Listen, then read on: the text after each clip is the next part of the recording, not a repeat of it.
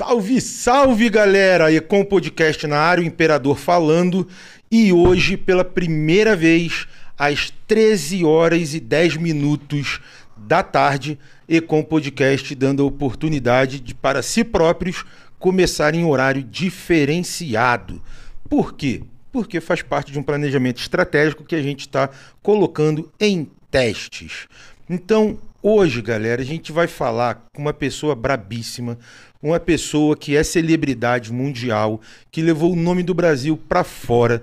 É, uma pessoa extremamente magnífica é, e a gente estava desenrolando aqui em off, trocando altas ideias, altas filosofias, né? Não, Ed?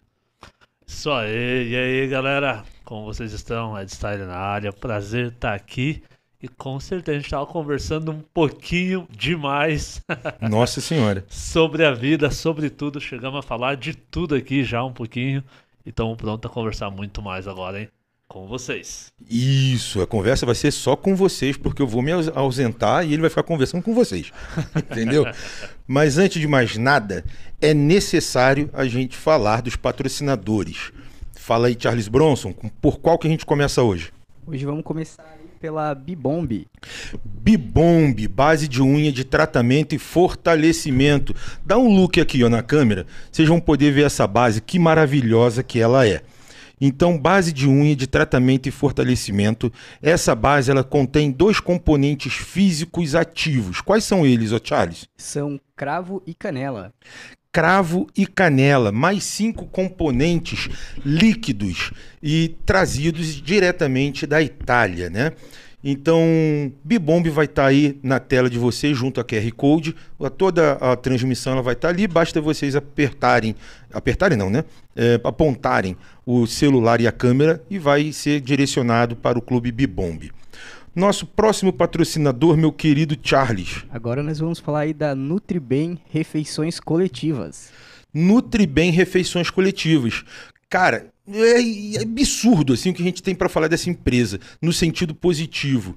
Cara, uma empresa que ela lida com é, grandes negócios em agrobusiness, grandes galpões de logística. Um exemplo é o Mercado Livre, que é cliente deles. Ou seja, você que é empresário e quer ter um resultado de alimento para os seus colaboradores sem ter que investir em cozinha, refeitórios, etc., conte com a Nutribem. Ela está aqui para levar aos seus colaboradores a melhor experiência e a melhor alimentação para todos eles. Nutribem, alimentação coletiva. E vamos agora realmente falar com ele, Ed Style. Então, é o cara, o cara do mindset, o cara da dança, da linguagem corporal, da comunicação, é o cara da porra toda, né não, Charles? É isso aí mesmo.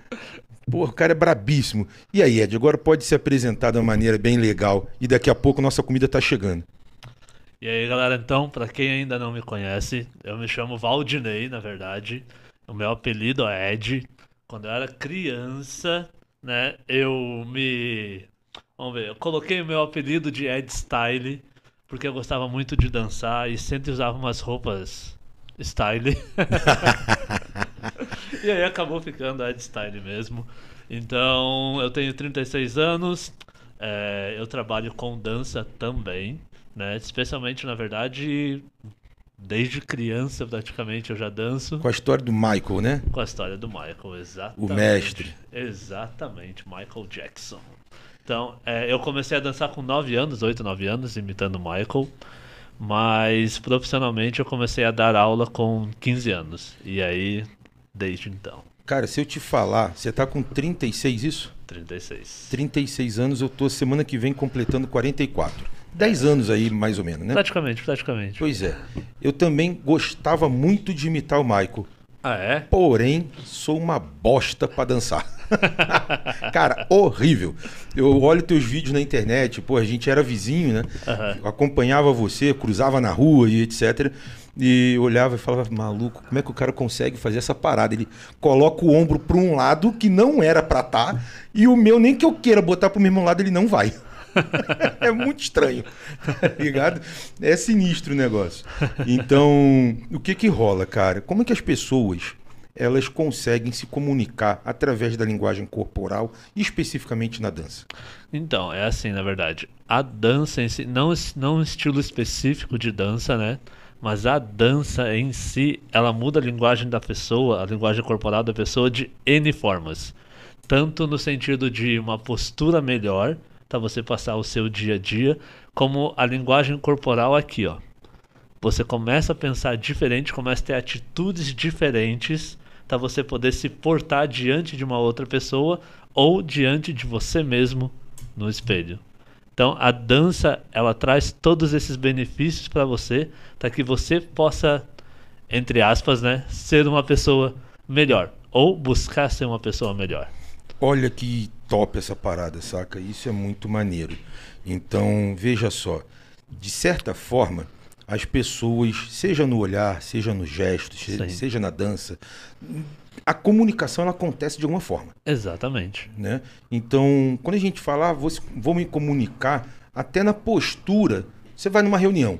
Sim. O tipo de postura que você tem, ele vai dizer muito do que você quer passar de mensagem. Sim, exatamente. A forma que você se porta já vai dizer para a pessoa que você está comunicando e tudo mais o quão influente você pode ser ali. Né? Exato. Então, às vezes a pessoa está com o ombro baixo, tá lá quietinho, né? Uma entrevista de emprego, por exemplo, você vai tomar uma entrevista de emprego e fica assim, né? Tipo, é bem diferente de você chegar numa entrevista de emprego e se portar mostrando que você tem uma prioridade para conversar sobre aquele assunto que você realmente entende, por mais que às vezes você não tenha, mas a sua postura está dizendo aquilo e a pessoa fica, nossa, essa pessoa entende do que está falando.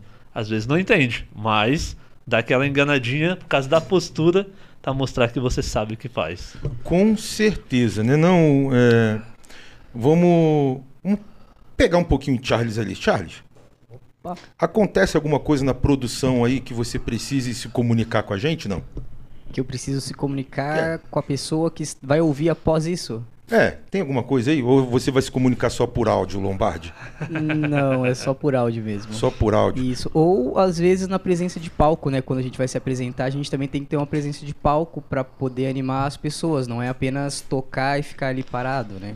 Mesmo que senão fica chato, né? Nossa Isso. senhora. Tem Né? que dançar junto. né? Se você ser um DJ que fica tipo, É, pra baixo ali, só. Sim, tipo, exato. vai galera. E... É, às vezes nem levantar a mão, não. Ô, Não, não ajuda, não É. ajuda Não. nada. É, aí ele tem que fazer um assirerê, ha, derre, derre, derre, isso aí mesmo.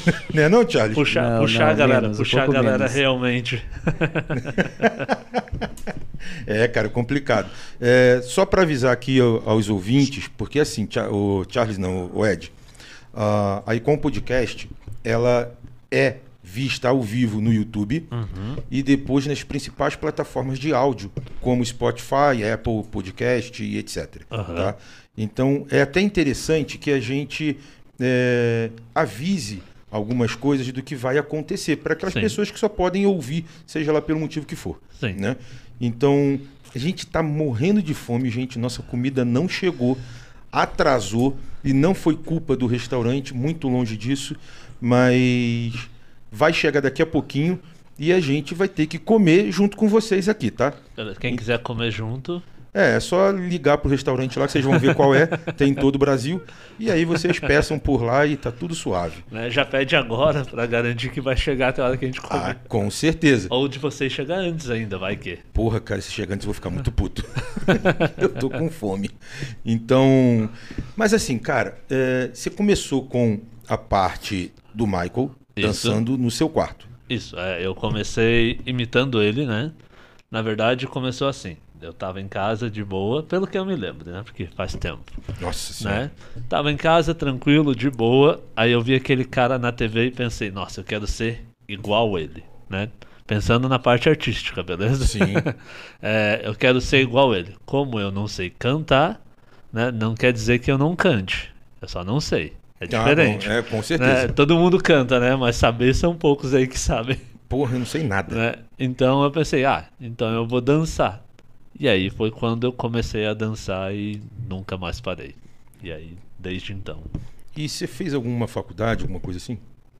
Eu sou formado em educação física e eu fiz dois anos de publicidade e propaganda. Caralho. Né? Mas Aí. eu sou formado em educação física mesmo.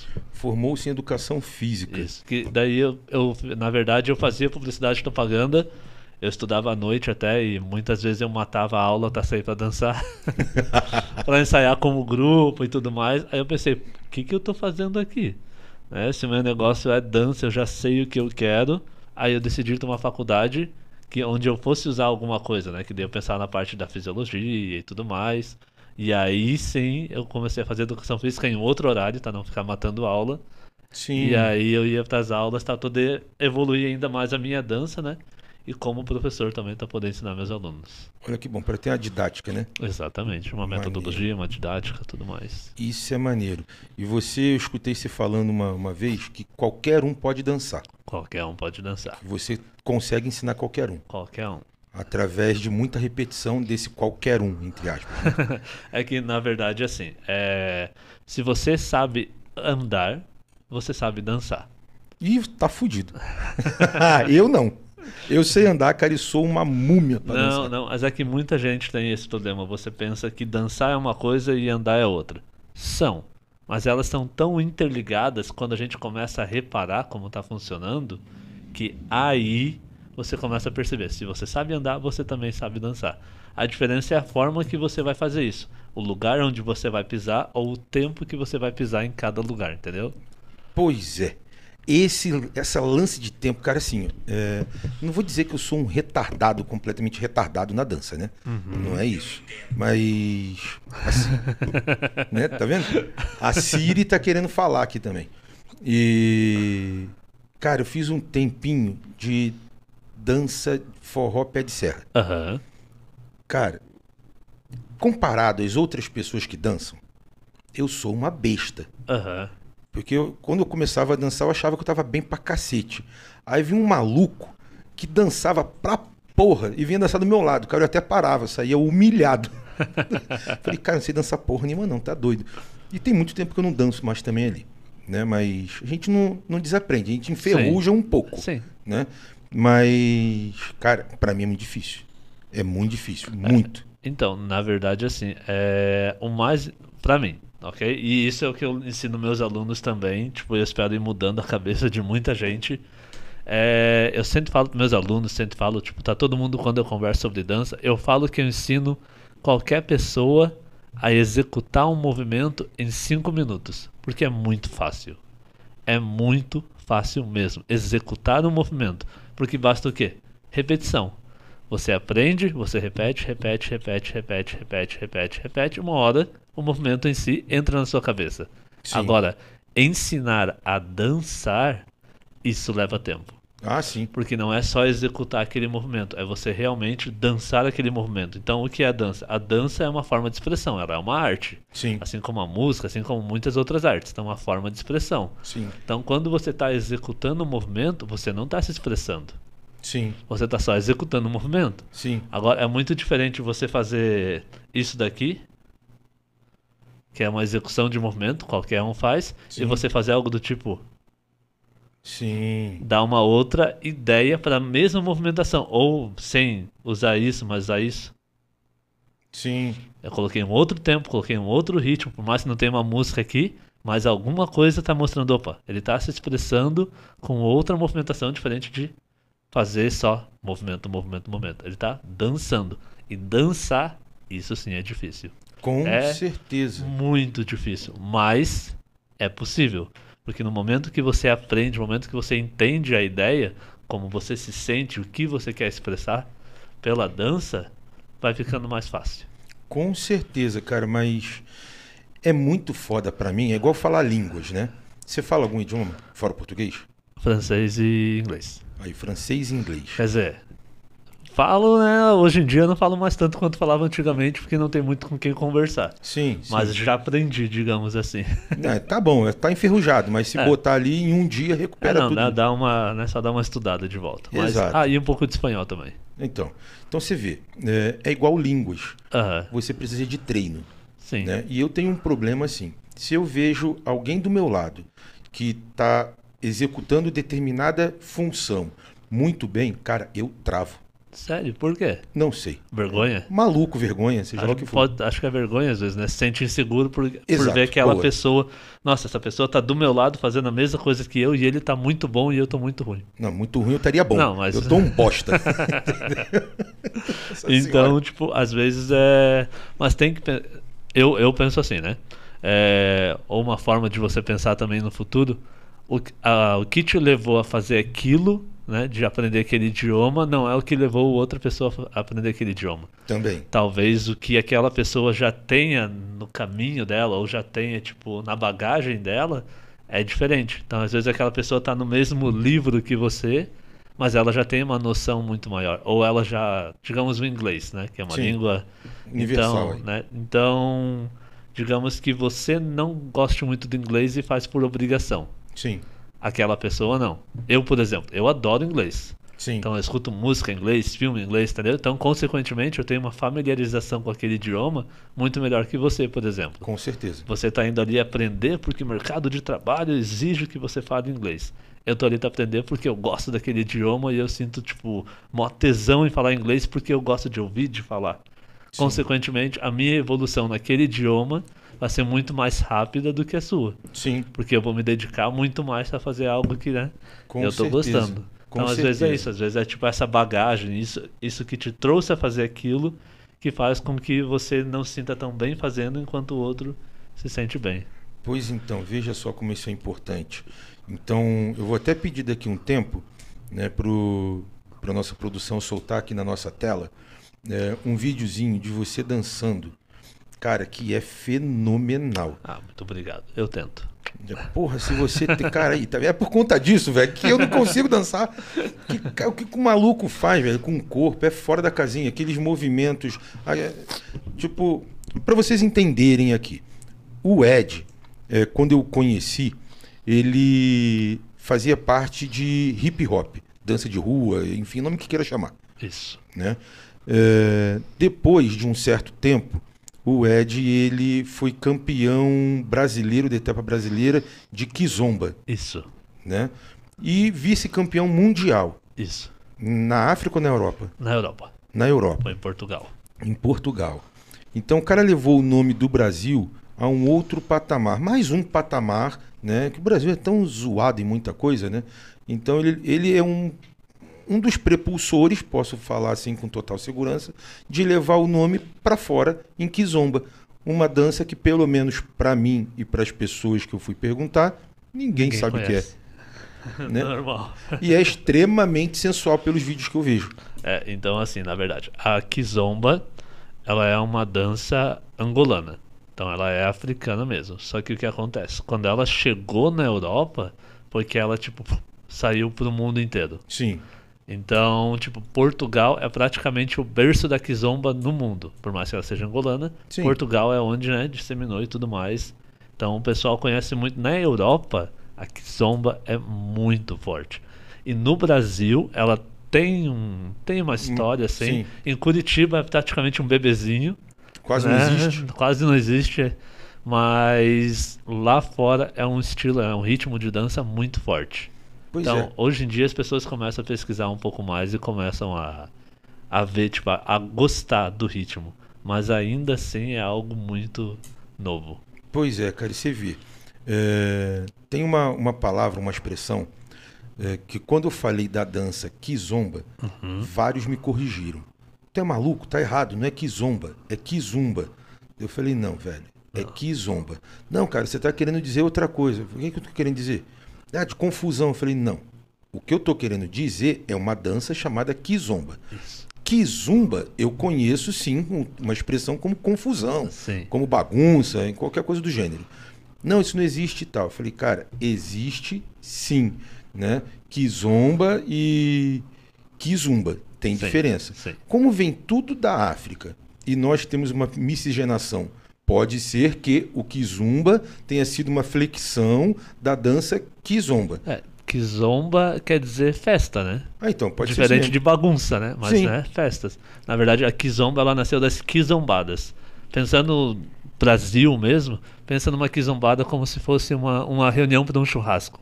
Né? Então, quizombada é tipo festa de quintal deles. Sim, sim. Entendeu? Que chama tipo os amigos, chama a sogra, chama a avó, chama todo mundo. Sim. E ali nasceu a dança kizomba. Olha que maneiro. Ô, Charles, tem condição de botar aí um videozinho Opa.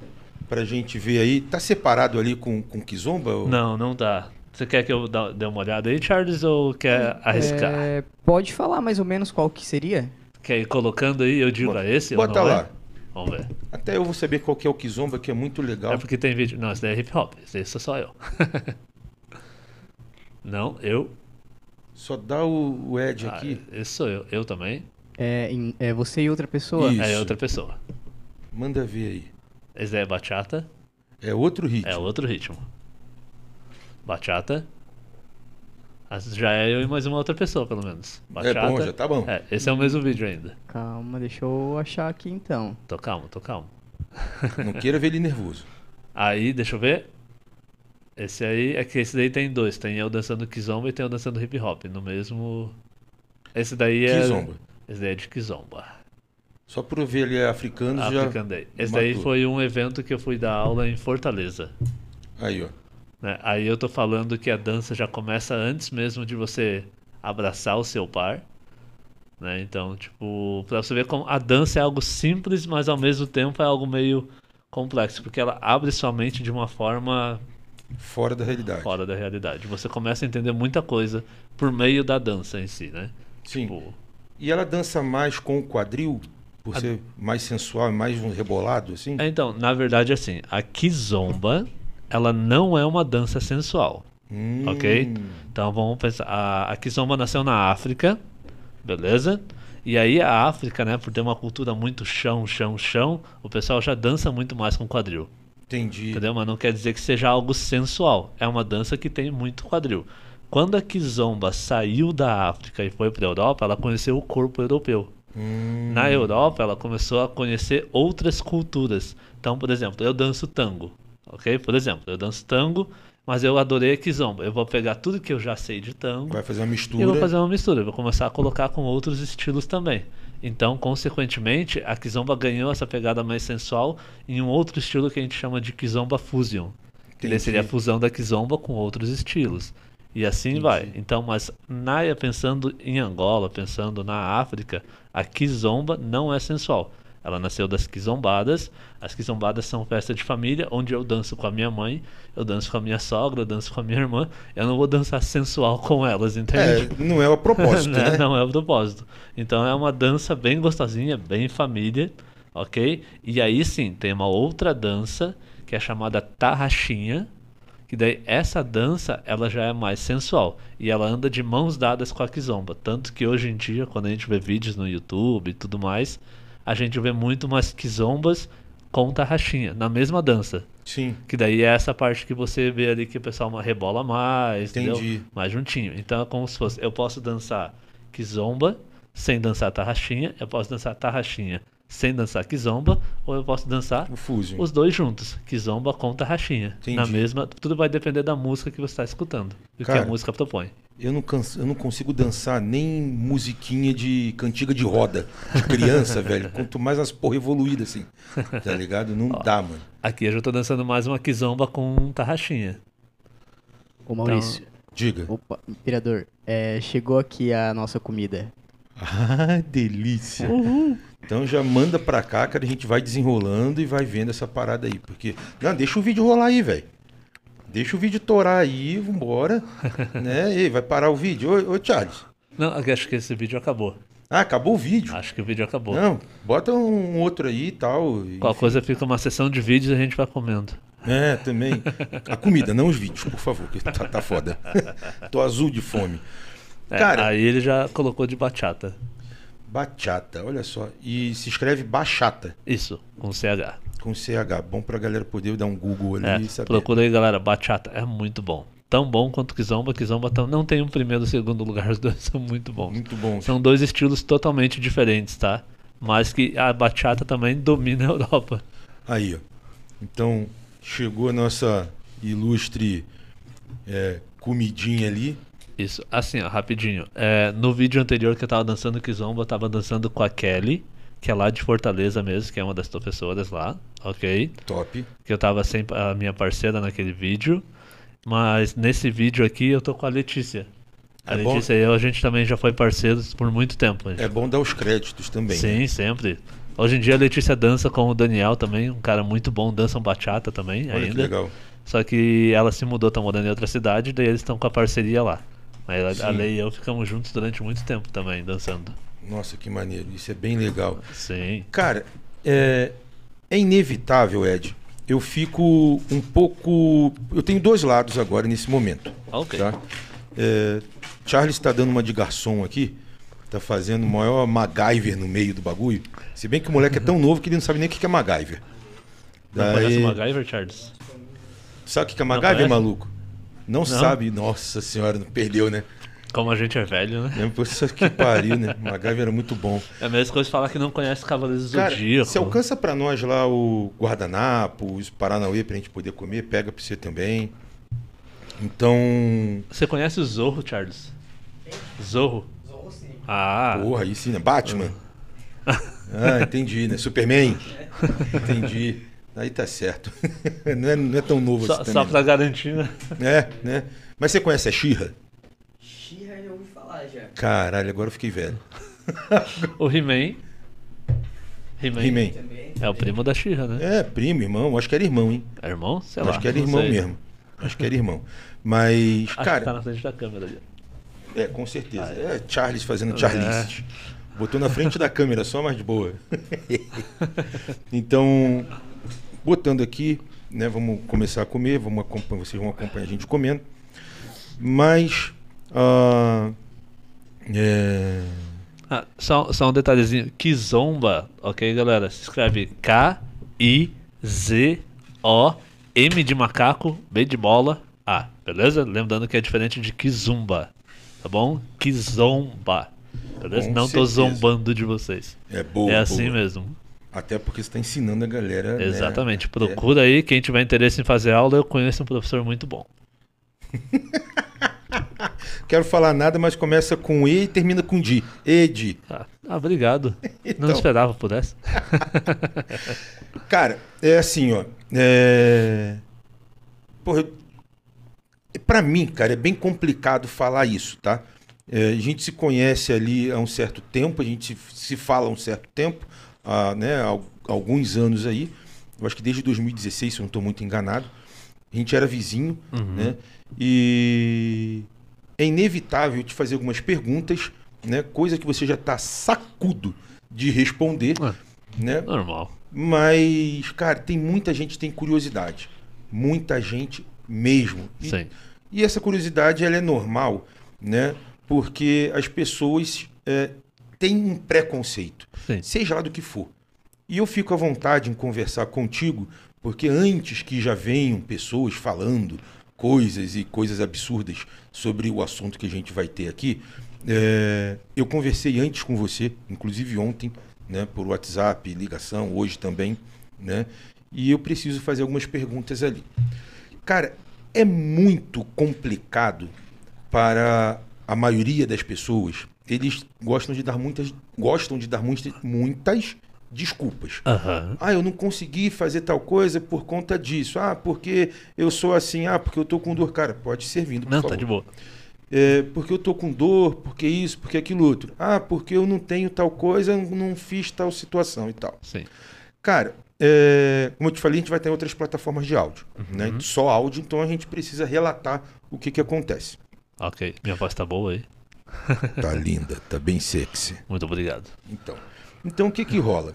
Ah, você é uma pessoa, até onde eu conheço, maravilhosa, Obrigado. né? de um- uma excelente educação, de, uma exce- de um excelente conteúdo para sentar e conversar, isso é fato. Porém, houve algum momento na sua vida que deu um BOzinho Sim. lá no início, né? E para a maioria das pessoas isso seria um empecilho, Uhum. né? Se as pessoas que têm ali, vamos assim botar, é, unhas, dedos, né, cabeça e tudo mais, ficam assim, ai, eu não fiz por tal coisa e tal, e são ditas normais, cara, como que é para você, né, é, lidar com essa situação? Porque para as pessoas não é normal. Então, na verdade, assim, é... Eu vou comer, cara, porque, eu, né? Tranquilo. Você tá aí. Eu vou falando e você vai comendo, depois a gente inverte. Fechou. Pode ser? É, então, assim, é, a primeira coisa é: quem quer, dá um jeito, quem não quer, dá uma desculpa. Top. Né? Então. Chupa essa, negado. então, assim, é, eu sofri um acidente quando eu era bebê ainda. Então, eu tinha um ano, um ano e pouquinho de idade. Eu sou de Ivaiporã, no Paraná. Né? Meus pais, por não ter condições de cuidar de mim, eu não conheço meus pais biológicos, tá? Então, eu tô presumindo que seja isso. Meus pais, por não, por eu não conhecer, né, por não terem condições de cuidar de mim, eles me deixaram em um hospital em Curitiba. Então, aos dois anos, dois anos e pouquinho de idade, eu passei por diversas cirurgias e tudo mais. Aos dois anos, eu fui adotado no hospital evangélico em Curitiba. Então, tipo, eu cresci assim com como eu me vejo hoje, como vocês estão me vendo, desde criança. Então, pra mim, não existe um momento onde eu não tive que superar isso, entendeu? Top. Então, pra mim, ou eu superava, ou eu não fazia nada. Eu superava, né? Exatamente. Só tinha uma opção. Só tinha uma opção.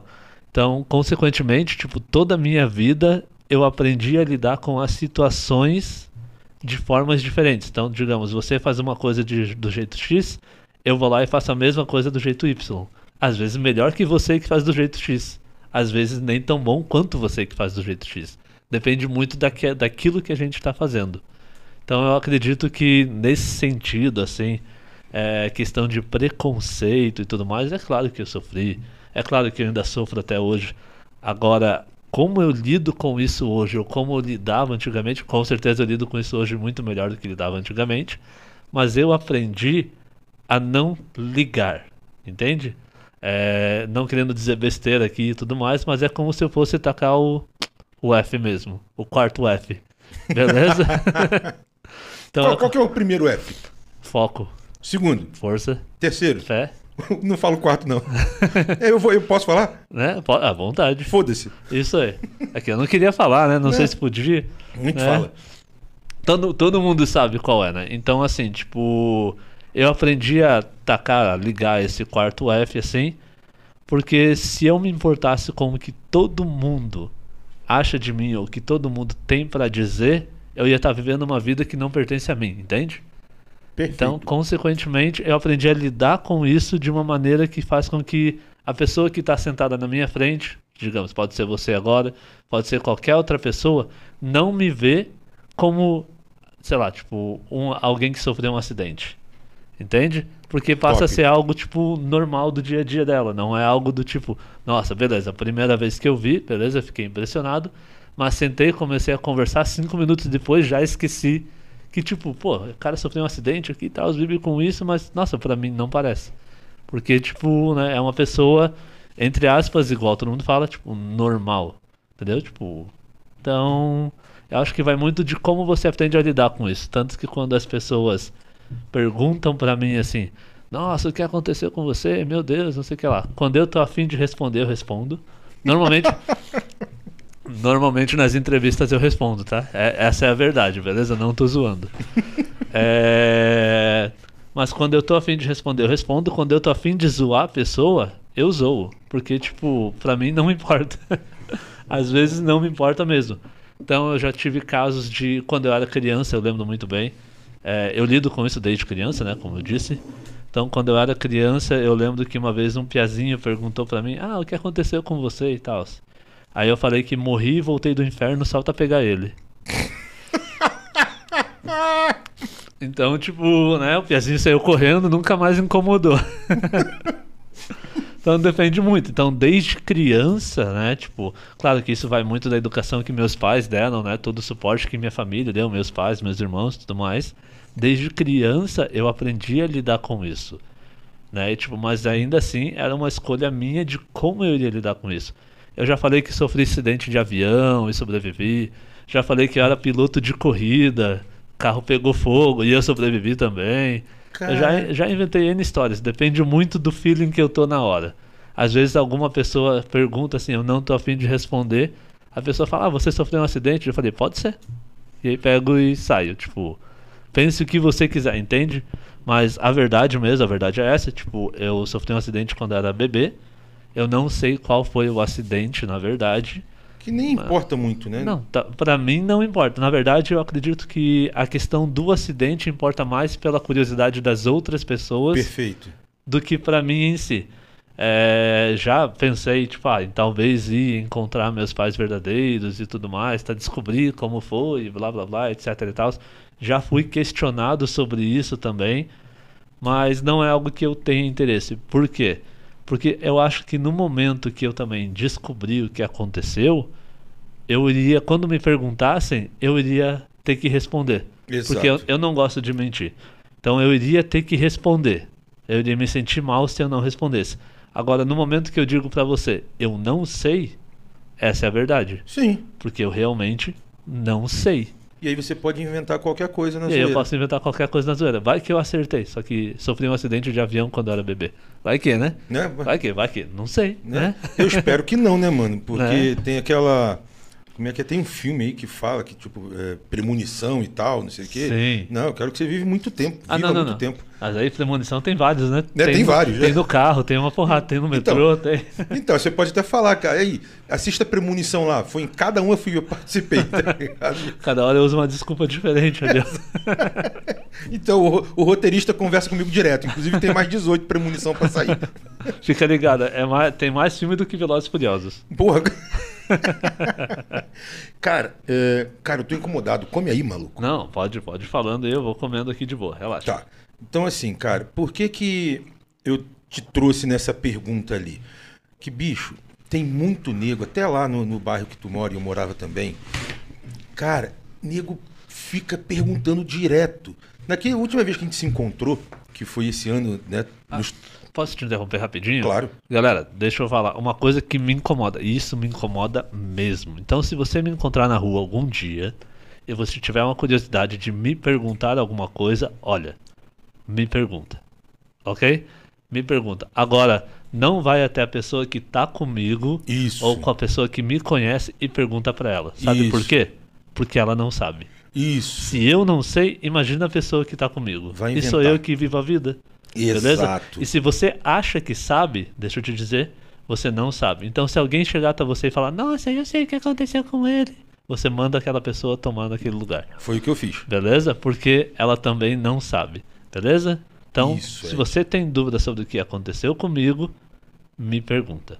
Beleza? Não Isso. pergunte pra outra pessoa. Porque normalmente, ó, eu, não, eu sou um cara super de boa, sou super gente boa e tal, legal. Muito mesmo. Obrigado. Mas eu também sei ser muito Estúpido quando precisa. Exatamente, beleza? Então, mas normalmente eu sou com quem merece. Mas é, cara. Mas só pra avisar, é, então. Porque nos trom- a gente se trombou aquela vez lá, Aham. né? E depois vieram me perguntar. Eu falei, cara, ele é daqui da área, né? Quando você cruzar com ele, pergunta, caralho. Exatamente. Pergunta pra mim. Eu Exatamente. não sei, pô, eu conheço o cara, converso com ele, mas, cara, são situações que a gente. É a primeira vez que eu tô te perguntando isso. Sim. É a primeira E a vez. gente se conhece, tipo, há uns 5 anos. Há uns cinco anos. É a Então. primeira vez. E só tô lhe perguntando mediante ao meio que a gente tá. Sim, Porque senão, cara, é uma coisa que não compete a mim, sim. tá ligado? É, é uma coisa pessoal sua que você, Uhum. cara, tem que saber entender o seu momento, qual é. E eu vou saber se você está no momento bom, no momento ruim, qual é o tipo de dor que isso causa a você, Uhum. enfim, porque envolve muitas dores, vamos assim colocar, né? Eu não posso fazer essa pergunta ali. né? Mas no momento que a gente se encontra e que tem várias pessoas é, é, vendo, conversando e tudo mais, ficam curiosas. Então, né, já deixa largado aqui de cara para as pessoas como é que é. Por que, que eu falei isso? Porque assim, Ah, deixa eu, deixa eu só. Um adendo, ok? manda. É... Muita gente talvez vai entrar depois do que eu já respondi essa pergunta. Como é que é o nome isso, da tua- isso da- acontece da tua bastante. namorada? Jessie. Ge- Gessiane? Isso aí. É, tá ali, ó, Félix. Isso aí. Ela Tá mandando aí? um salve pra galera aqui, sim, sim. Olha, é verdade. Entrou ali. Salve, Gessiane. Porra, tu tem um, um namorado aí top pra caramba, hein? Só não vou falar que eu queria ele de namorado porque eu sou hétero. Tô fora. Mas o cara é gente boa. Dê valor esse maluco, viu? É, então, o que eu tava dizendo assim, é, dê valor, hein? É, então, tipo, muita gente vai entrar depois aqui e tudo mais, e isso é Sim. normal. É, e vai perguntar a mesma coisa. Olha só. Então, se você já viu desde o comecinho a minha resposta, quando alguém perguntar aqui, você já responde assim. Fala, ele não sabe. Porque é verdade. Beleza? Eu já fiz outros ao vivo também em outras, outras redes sociais e tudo mais. Sim. E eu falei pra galera, galera, eu tô respondendo aqui agora. Às vezes eu respondia duas, três vezes. Sim. Mas na próxima, ó, já respondi. Ele não sabe, ele já respondeu, não sabe. Não tava no começo, ó. Perdeu. Isso. Mas é isso aí mesmo. Depois Sim. vai ver e Já tal. ajuda né? aí, galera. Porque, cara, é, o mais impressionante né, é, não é ser campeão mundial. Sim. Não é isso. O mais impressionante não é você saber dançar o tanto que você sabe. Não é isso. Porque você não é o único que dança. Não. Tem uma porrada de nego aí E que dança. muito melhor que eu. Tem muito nego aí. E o mais impressionante é realmente você lidar com a situação que você teve contigo para poder fazer o contrário, né? E vou deixar agora um recado igual você deixou aqui, vou deixar um recado também olhando para a câmera direto. Galera, é assim, ó.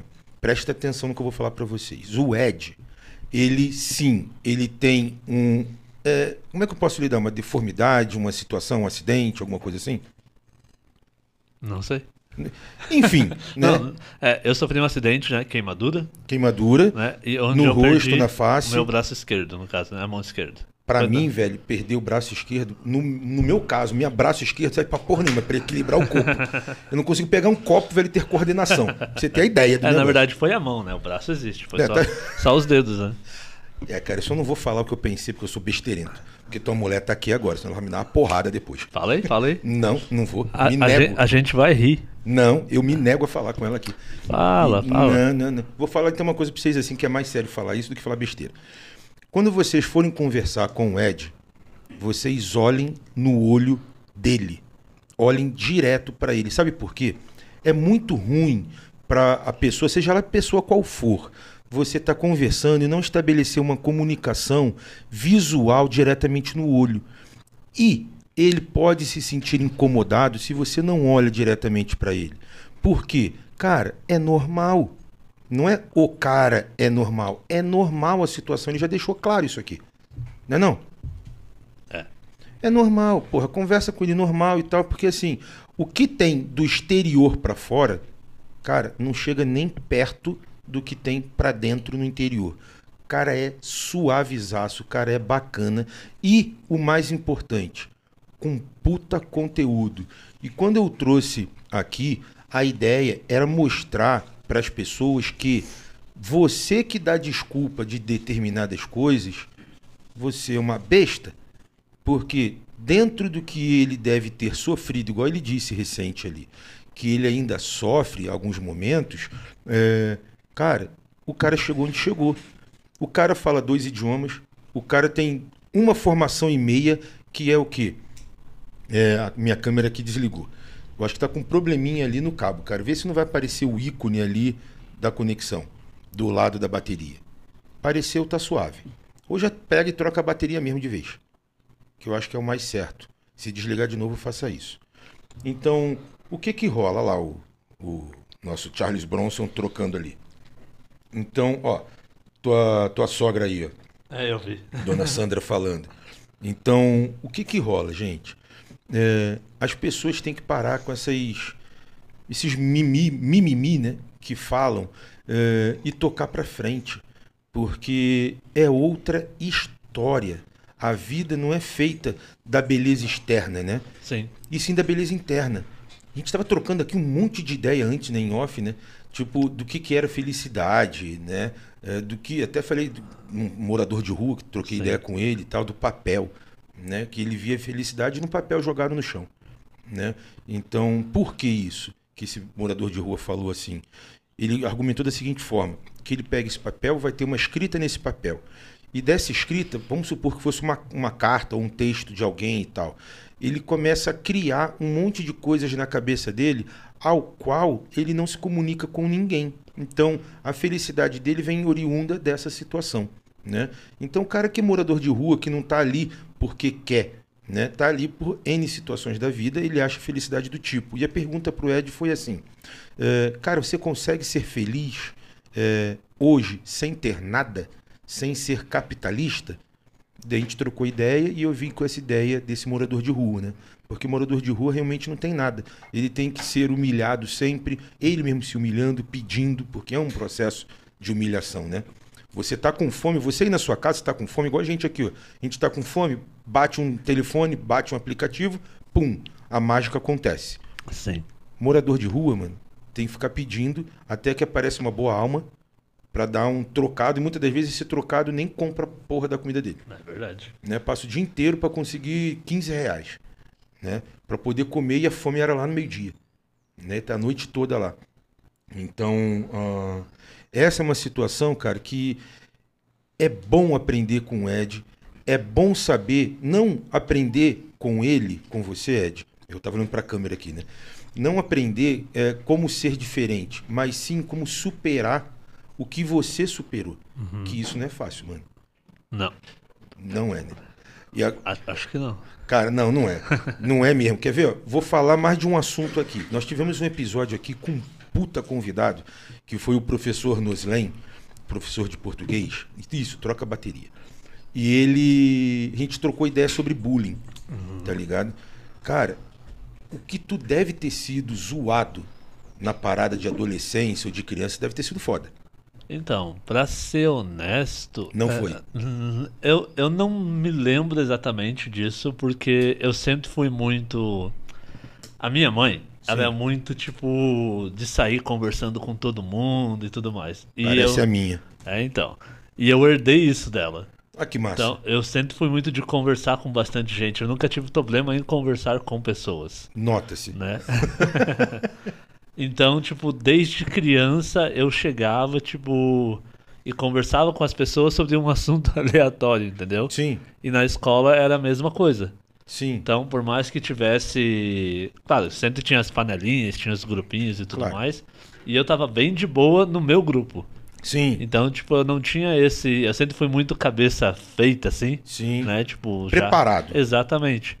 Então, em questão de bullying e tudo mais, claro que não vou dizer que é diferente o bullying hoje do que era antigamente, mas a gente dessa geração um pouco mais antiga, né? Eu com 30 e poucos anos falando antigo, olha só. Mas é, cara. Dessa geração um pouco mais antiga, pra gente, a forma que a gente lidava é diferente da forma que as pessoas lidam hoje.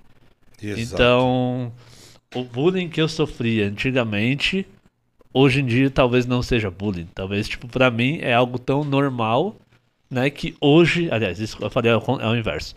O que antes eu sofria seria o que vocês hoje pudessem chamar de bullying, mas que pra mim é, tipo, algo natural. Que fez, Cara. tipo, eu, me moldou a ser assim como eu sou hoje, entende? Exatamente, mano. Exatamente. Hoje você não pode falar um A diferente numa escola, falando de escola, né? Sim.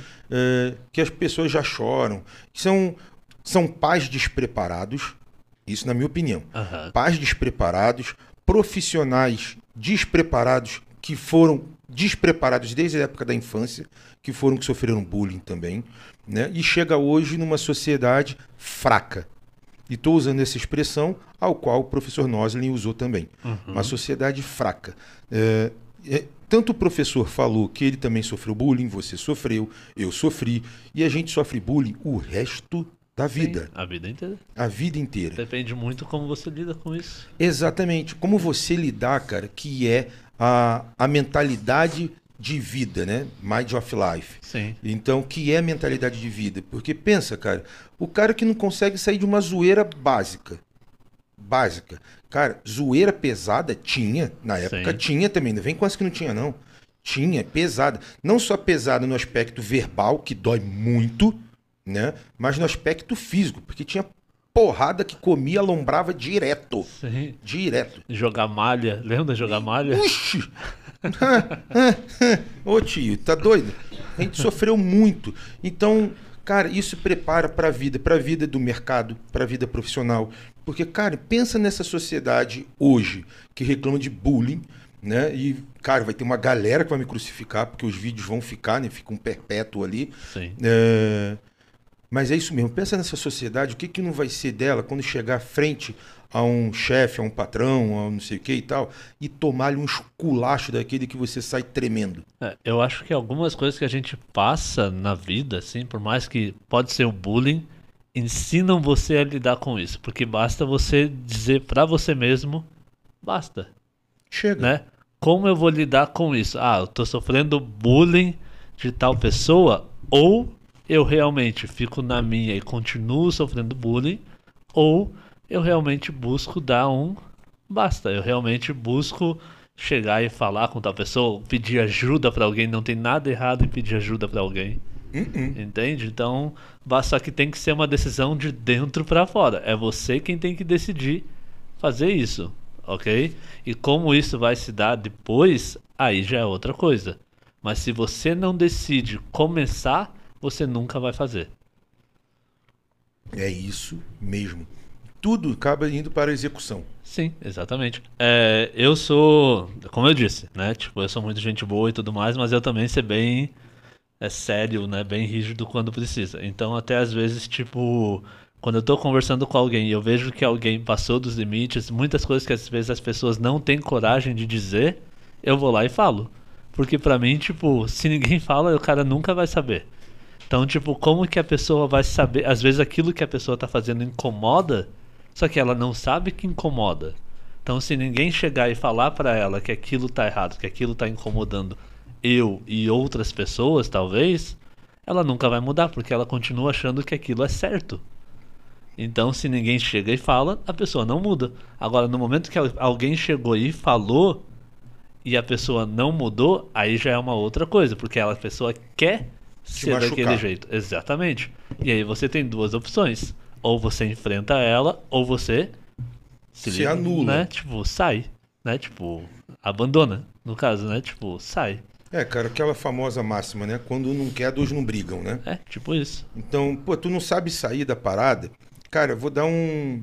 Não, não é uma dica, não é um conselho, nada do tipo. Mas eu sempre fiz isso na minha vida e tô de frente agora com você que fez a mesma coisa. Pode comer, nego. Vai lá, manda ver. Tô- Mano, tem uma cacetada de comida aqui, mano. Aí, E- Charles, tá comendo? Tá, já, já, já comeu. Opa, já tô cheio já. Então, o que que o que que eu faço e sempre fiz, né? Vivi até um pod que foi com o Lobão, tá ligado? Independente do que o cara é, do cara deixa de ser, do que o cara foi, enfim. Desculpa. Ah, mas assim, você uma, uma, uma dica, um conselho, seja lá o nome que você queira dar. Se você se auto-zoar, igual você fez ali com o menino, porra, sei lá, morri, fui pro inferno e voltei pra pegar o cara, sei lá como é que foi. Isso aí. Cara, isso foi do caralho. Ah, se tu faz um troço desse, o cara não tem mais o que falar contigo. Tá ligado? Sim. O cara vai zoar do quê, velho? Tu já, já se auto-zoou num grau máximo. O cara não tem. É verdade? E o cara passa a ficar, possivelmente, não que vá, mas possivelmente passa a ficar brother seu. Sim. É, ou fica ou, ou vai embora. Ou vai embora. Né? Foi o que aconteceu, ele foi embora. Que é melhor, né? Pra mim tava de boa, não tava afim mesmo de ficar. né? Tipo, então, também. Com certeza, cara. Então, isso, velho, são situações que a gente vai conhecer na vida ao tempo todo. Sim. É, ou você aprende a lidar com os seus problemas, ou seus problemas vão lidar com você. É, e o que é bem pior. Sim. Aí tem uma outra coisa que é, minha avó, né, que ainda é viva. Beijo, vó. Tá de boa aí de cama, né? que Quebrou a bacia ali, tá complicado. Beijo, vó. Melhoras. Aí, obrigado. Fica a palavra do Ed aí, vó. E ela falava assim: antes só do que mal acompanhado. Sim. né? Cara, se é feliz sozinho, é. Você não precisa de ninguém para ser feliz, né? Então, você, na verdade, a gente estava até trocando isso também aí, antes de começar o pod. Você tem que respeitar a você próprio para poder conseguir respeitar aos outros. E não é respeitar os outros e você se ficar é, no esquecimento, né? Charles, tem alguma pergunta aí para nós da, da galera? Hum, Por enquanto, acho. Ah, tem um aqui. Manda lá. Olho no olho é uma das primeiras estratégias de comunicação e posicionamento estratégico. O Ed citou o caso dos ombros baixos na reunião. Quais outras dicas ele pode dar para a vida? Essa Eita, foi o. Henrique que mandou. toma. Quem foi? Henrique? Isso. E aí, Henrique, tranquilo? Seja bem-vindo. Obrigado pela pergunta, hein? Então, assim, é, não só para o Henrique, mas para todo mundo que está escutando, ou para você levar para frente também, é claro. É, pensa na questão não só. Eu dei um exemplo do ombro, ok?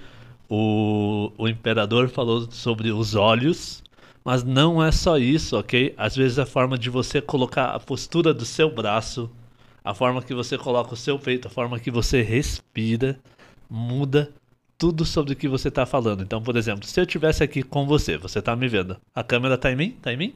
Tá. Então a câmera está em mim, ok? Se eu estivesse falando assim com você, falando, nossa, então você tem que ser uma pessoa que coloca uma postura muito boa, que você faz aquilo, que você faz isso, que você blá blá blá, mimimi, etc e tal. Com certeza, quando você estiver vendo esse vídeo aqui, você não vai dar nenhum valor pro que eu tô falando. Por quê? Eu não estou me impondo para você, eu não estou tipo mostrando que eu tenho uma prioridade, por mais que eu tenha, pela postura que eu estou usando. Agora é muito diferente quando eu faço isso daqui, ó, ombro e a forma que eu falo, o tom da minha voz. Se eu usar um tom de voz muito ah, linear, ok, você se cansa de me ouvir Uhum. muito rápido, porque eu tô falando assim, né? Agora, se eu tenho picos, pensa como se fosse uma música, eu tenho os picos, com certeza você vai querer me ouvir muito mais, pela forma que eu me porto, pela expressão do meu corpo, pela forma que eu uso meus braços, não fico só tipo assim e converso assim com você, mas eu realmente estou conversando com você e demonstrando com meus braços. Então não é só a questão dos ombros, é a questão de tudo. No caso aqui eu estou sentado, mas a forma que você tá de pé também, a forma, tudo. Pensa no seu corpo no geral e como você vai dominar o seu próprio corpo. Beleza? Então, isso a dança vai te ajudar muito, porque quando você, especialmente é, nesse sentido, assim, a se portar com outra pessoa, eu diria a dança a dois, ok? Independente do ritmo que você escolha dançar.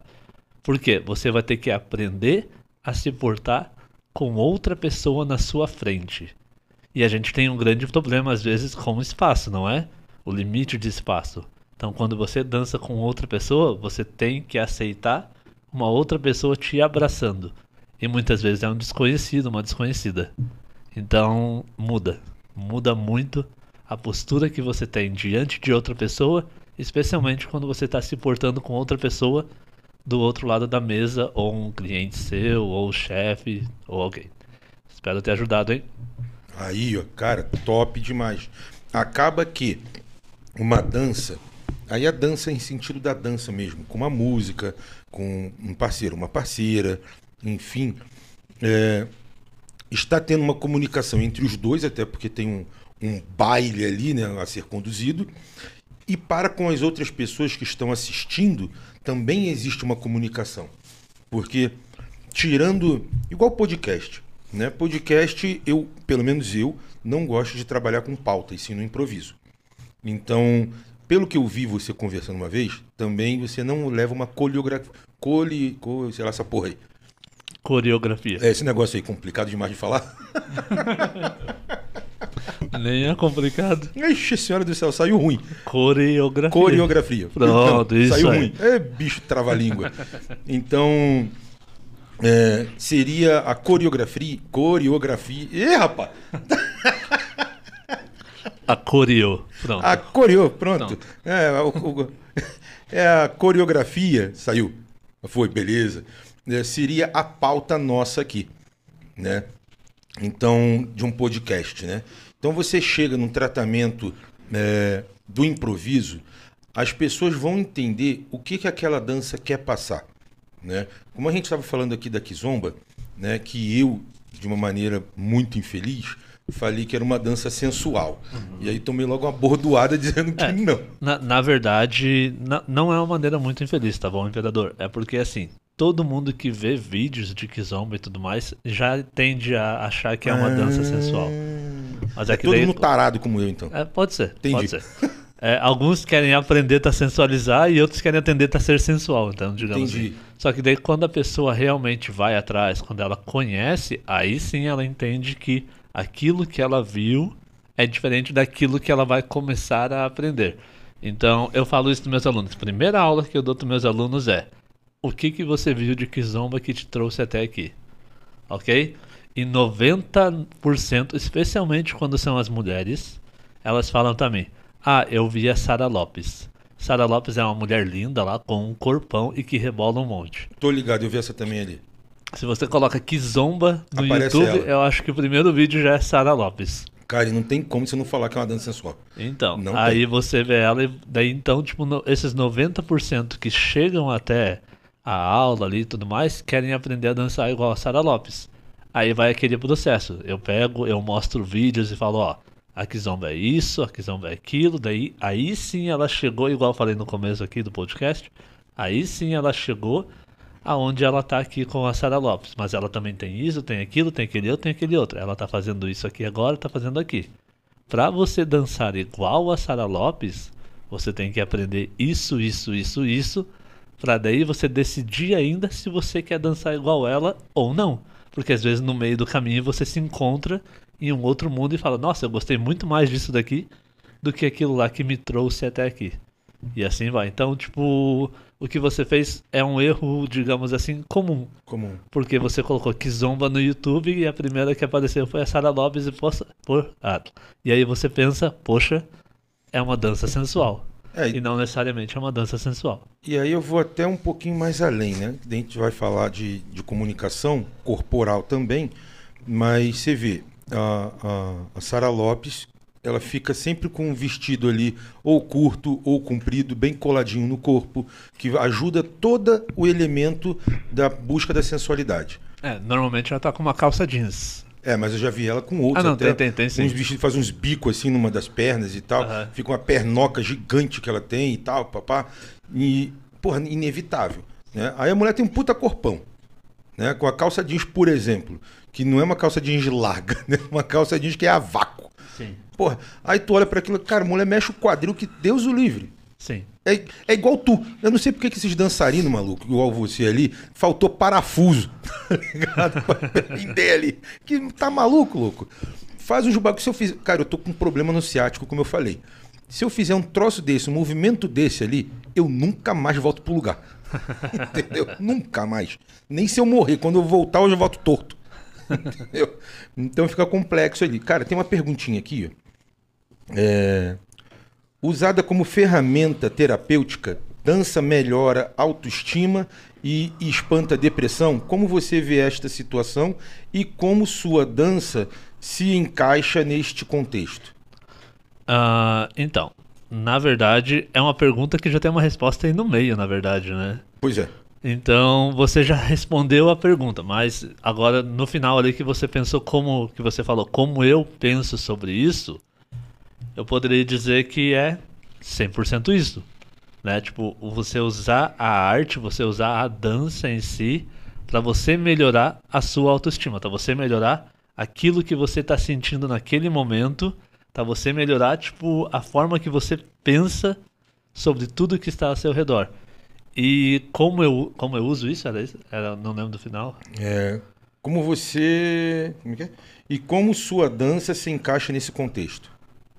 Ué, total. não sei, não sei como responder. Seria tipo, total, independente do estilo de dança. Pensa assim, olha só. Vamos ver se você consegue me entender por que, que eu respondi total. Como é o nome dela? É, Joyce. Joyce. Joyce. Solta uns vídeos ali dele na tela aqui para ver se ajuda a responder também. Não, mas é assim, olha só. Pensa comigo, Joyce. É o momento que você decide começar a dançar, ok? Você vai acabar se expondo em algum momento, tá bom? É, e eu não quero dizer, tipo, se expor na forma igual eu tô aqui agora com vocês e tudo mais. Mas você decide dançar. Você decidiu dançar começando no seu quarto, trancada, ok? Só você, só você sabe que você dança em algum momento você começa a gostar tanto de dançar, começa a gostar tanto do que você está fazendo, que você já não se importa se os outros vão estar vendo você dançar. Então aí você estava trancado no quarto, de repente você foi numa festa, começou a tocar aquela música que você gosta. Então antes você era tímida para dançar e tocou a música que você gosta. E você, pô, quer saber? Não me importa. Vou dançar. E você começa a dançar. E aí você se diverte. E aí outras pessoas vão lá e veem que você está se divertindo. A tendência é elas quererem se divertir junto com você. A tendência é ela chegar e, nossa, que massa, vamos dançar também. E assim vai. Então, nesse sentido, por isso que eu respondo total. A dança em si vai começar a mudar essa autoestima, porque você vê, nossa, eu tô dançando, tô fazendo algo que eu gosto, eu tô curtindo aqui no momento, não faço nada profissionalmente, mas as pessoas também estão gostando, as pessoas estão vindo e estão dançando junto comigo. Eu, tipo, despertei algo nas pessoas por eu estar fazendo algo que eu gosto. Consequentemente, quando você for dançar de volta na sua casa, talvez a sua porta não esteja mais trancada. A sua porta já vai estar aberta. Tá quem passar e ver você dançando, ver você dançando. Talvez você comece a treinar para gravar um videozinho de 15, 10 segundos, um minuto para alguma rede social, porque você quer que mais pessoas vejam você dançando e assim vai. Consequentemente, a forma que você pensa, a forma que você lida com a sua autoestima vai estar tá muito diferente. Então por isso que eu quis dizer total nesse sentido. Toma mais de 7. Acho que deu pra entender, né? Ah, cara, eu entendi. Eu ah, obrigado que... pela pergunta aí, Joyce. Eu acredito que a galera entendeu também. Porque é aquilo, né, bicho? É... Quem não quer ser visto, logo não quer ser lembrado. Exatamente. Né? Então, assim, dançar, mais ou menos mais ou menos não. Para mim, da visão que eu faço, quando eu comecei a dançar e lembrando que eu sou uma besta na dança, a Curupira é três vezes pior eu, no caso. Então, mas cara, eu fui lá e como, como foi o meu processo de dança? Foi assim.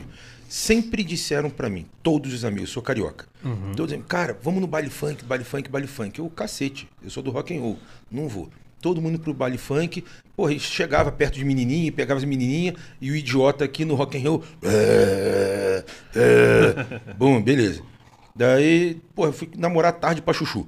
E os moleques já, tipo, ficando com as menininhas e eu. É, é, rock and roll, rock and roll, idiota. Beleza. Dançando, batendo na galera. É, bolinho, dando porrada. e é que legal, bando de idiota. Daí, é maneiro? É. Faria isso de novo? Nesse exato momento, não, porque não consigo nem levantar da cadeira. Uhum. era legal fazer isso aí. Você se divertia, né? Me divertia. Era o que te fazia feliz naquele momento. Perfeito, isso aí. Aí a galera aí e tal. Aí depois em Curitiba, porra, vamos dança de salão. Porra, fui, passei aquele trauma que já falei, vergonha, medo e tal. Porque não, tenha, não tinha um prego como eu. Já era todo um bailarino. E eu, uma parede ambulante. Assim. Aí um amigo meu montou uma casa de forró aqui, é, de pé de serra, uhum. e falou: Cara, eu tô fazendo as aulas e quero para ser professor. Vamos comigo? Eu falei, velho, não tô na vibe e tal, não sei o que, eu tava na vibe de eletrônico, uhum. papá. Vamos, não sei o que, não fui. Conclusão, a casa dele pegou, né? Pegou fogo em aspas, né? A expressão só bombou uhum. a casa. Eu falei, mano, preciso aprender essa porra aí. Daí vem que eu te ensino. Aí começou, né, velho? Como professor, cheio das. Eu falei, não, não, não, não, não, não eu não quero dançar. Uhum. Eu quero pegar. É diferente. Então você me dá ali dois minutinhos de dança só, que é o que eu preciso. Uhum. Depois o desenrolar eu mando. Vambora. E... Essa ideia, né? Oh, mas deixa eu dizer. Quantos homens, ok? Tipo, eu nem sei te dizer quantos, tá? Mas quantos homens entraram na dança para pegar a mulher e acabaram gostando e nunca mais pararam. Cara, eu gostei, é mano. Tipo, nossa, é muita gente, é muita gente. Ou às vezes casal Sim. que entra, né? Tipo, porque a, a, a garota lá queria, porque queria que ele dançasse, ele vai lá, obrigado. De repente o cara gosta, gosta muito, eles terminam e o cara continua. Continua. E ela para, entendeu? Tipo, ou nem terminam, ela não quer mais ir e, e o, cara cara continua fica. indo sozinho. Nossa, é. Isso eu já vi. Tem inúmeros exemplos. É, isso eu já vi mesmo, isso daí é verdade. Cara, então assim, é, eu não queria aparecer, né? Mas eu aprendi algumas coisas de dança e tudo mais. Eu não queria aparecer. Diferente é, do que a dança precisa que você apareça. Né? Eu já posso cantar no banheiro, mesmo sendo outra bosta. São duas artes que eu não domino. Se eu dependesse para sobreviver, eu tava ferrado. Eu também. Ah, tu dança é, pra caralho, tá maluco? Minha, minha, namorada diz a mesma coisa. Tipo. Ah, pra cantar? É, não, pra cantar. Você é doido. Não, pra cantar. Cara, minha mulher virou pra mim. Por, por, mais que eu quiser. Nossa, eu queria muito saber cantar. Pô, deve ser muito massa fazer show na frente de milhões de pessoas, assim, milhares, milhões. Nossa, deve ser muito top. Ah, cara, olha, sei lá, eu, se você conseguir botar, sua, segundo o produtor de áudio que teve aqui na terça-feira, Se você consegue botar sua voz numa situação linear ali dentro, consegue botar até no Ah, pico sim. sem fugir muito, tem como é autotune, É Charles? o autotune. Aham. Exato. Pronto. É, não, tem muito cantor de autotune hoje em dia. Resolveu o problema, pô. Ah, não, não, não, mas eu queria realmente saber cantar, é diferente. Tipo, igual alguém te comentou também aqui, né? Os cantores de igreja e tal, que, pô, os caras Sim, sinistro. é muito foda. Sinistro. Esse sim. Sim. Esse sim. Se as igrejas servem pra alguma coisa, velho, fora da religião, é pra isso. É, mas pensa assim, tipo, os cantores de antigamente comparado a muitos. Não tô generalizando, tá? Mas comparado a muitos cantores de hoje em dia, como é diferente nesse meio, né? Total. Realmente, antigamente, ou você era muito bom, não bastava ser bom, muito bom, ou você não, tipo, disparava, Exato. né? Exato. Cara, mas vou até além. Vou, vou falar disso aí desse gancho que você, você jogou, vou pegar ele. Tava vendo alguns pods, né? Com alguns cantores. E vou citar o último pod que eu vi de cantor, que foi com o Lobão. Né? É, para quem não sabe, eu sou maluco em Cazuza. Ma- maluco. E ele tava contando muita coisa. Cara, nessa época, desde essa época, vou até além, ou seja, mais para trás. Desde Roberto Carlos, desde Erasmo Carlos, desde. é, como é que é a, a outra lá que andava junto? Tu lembra a outra que andava junto com os dois lá? Que depois eu acho que.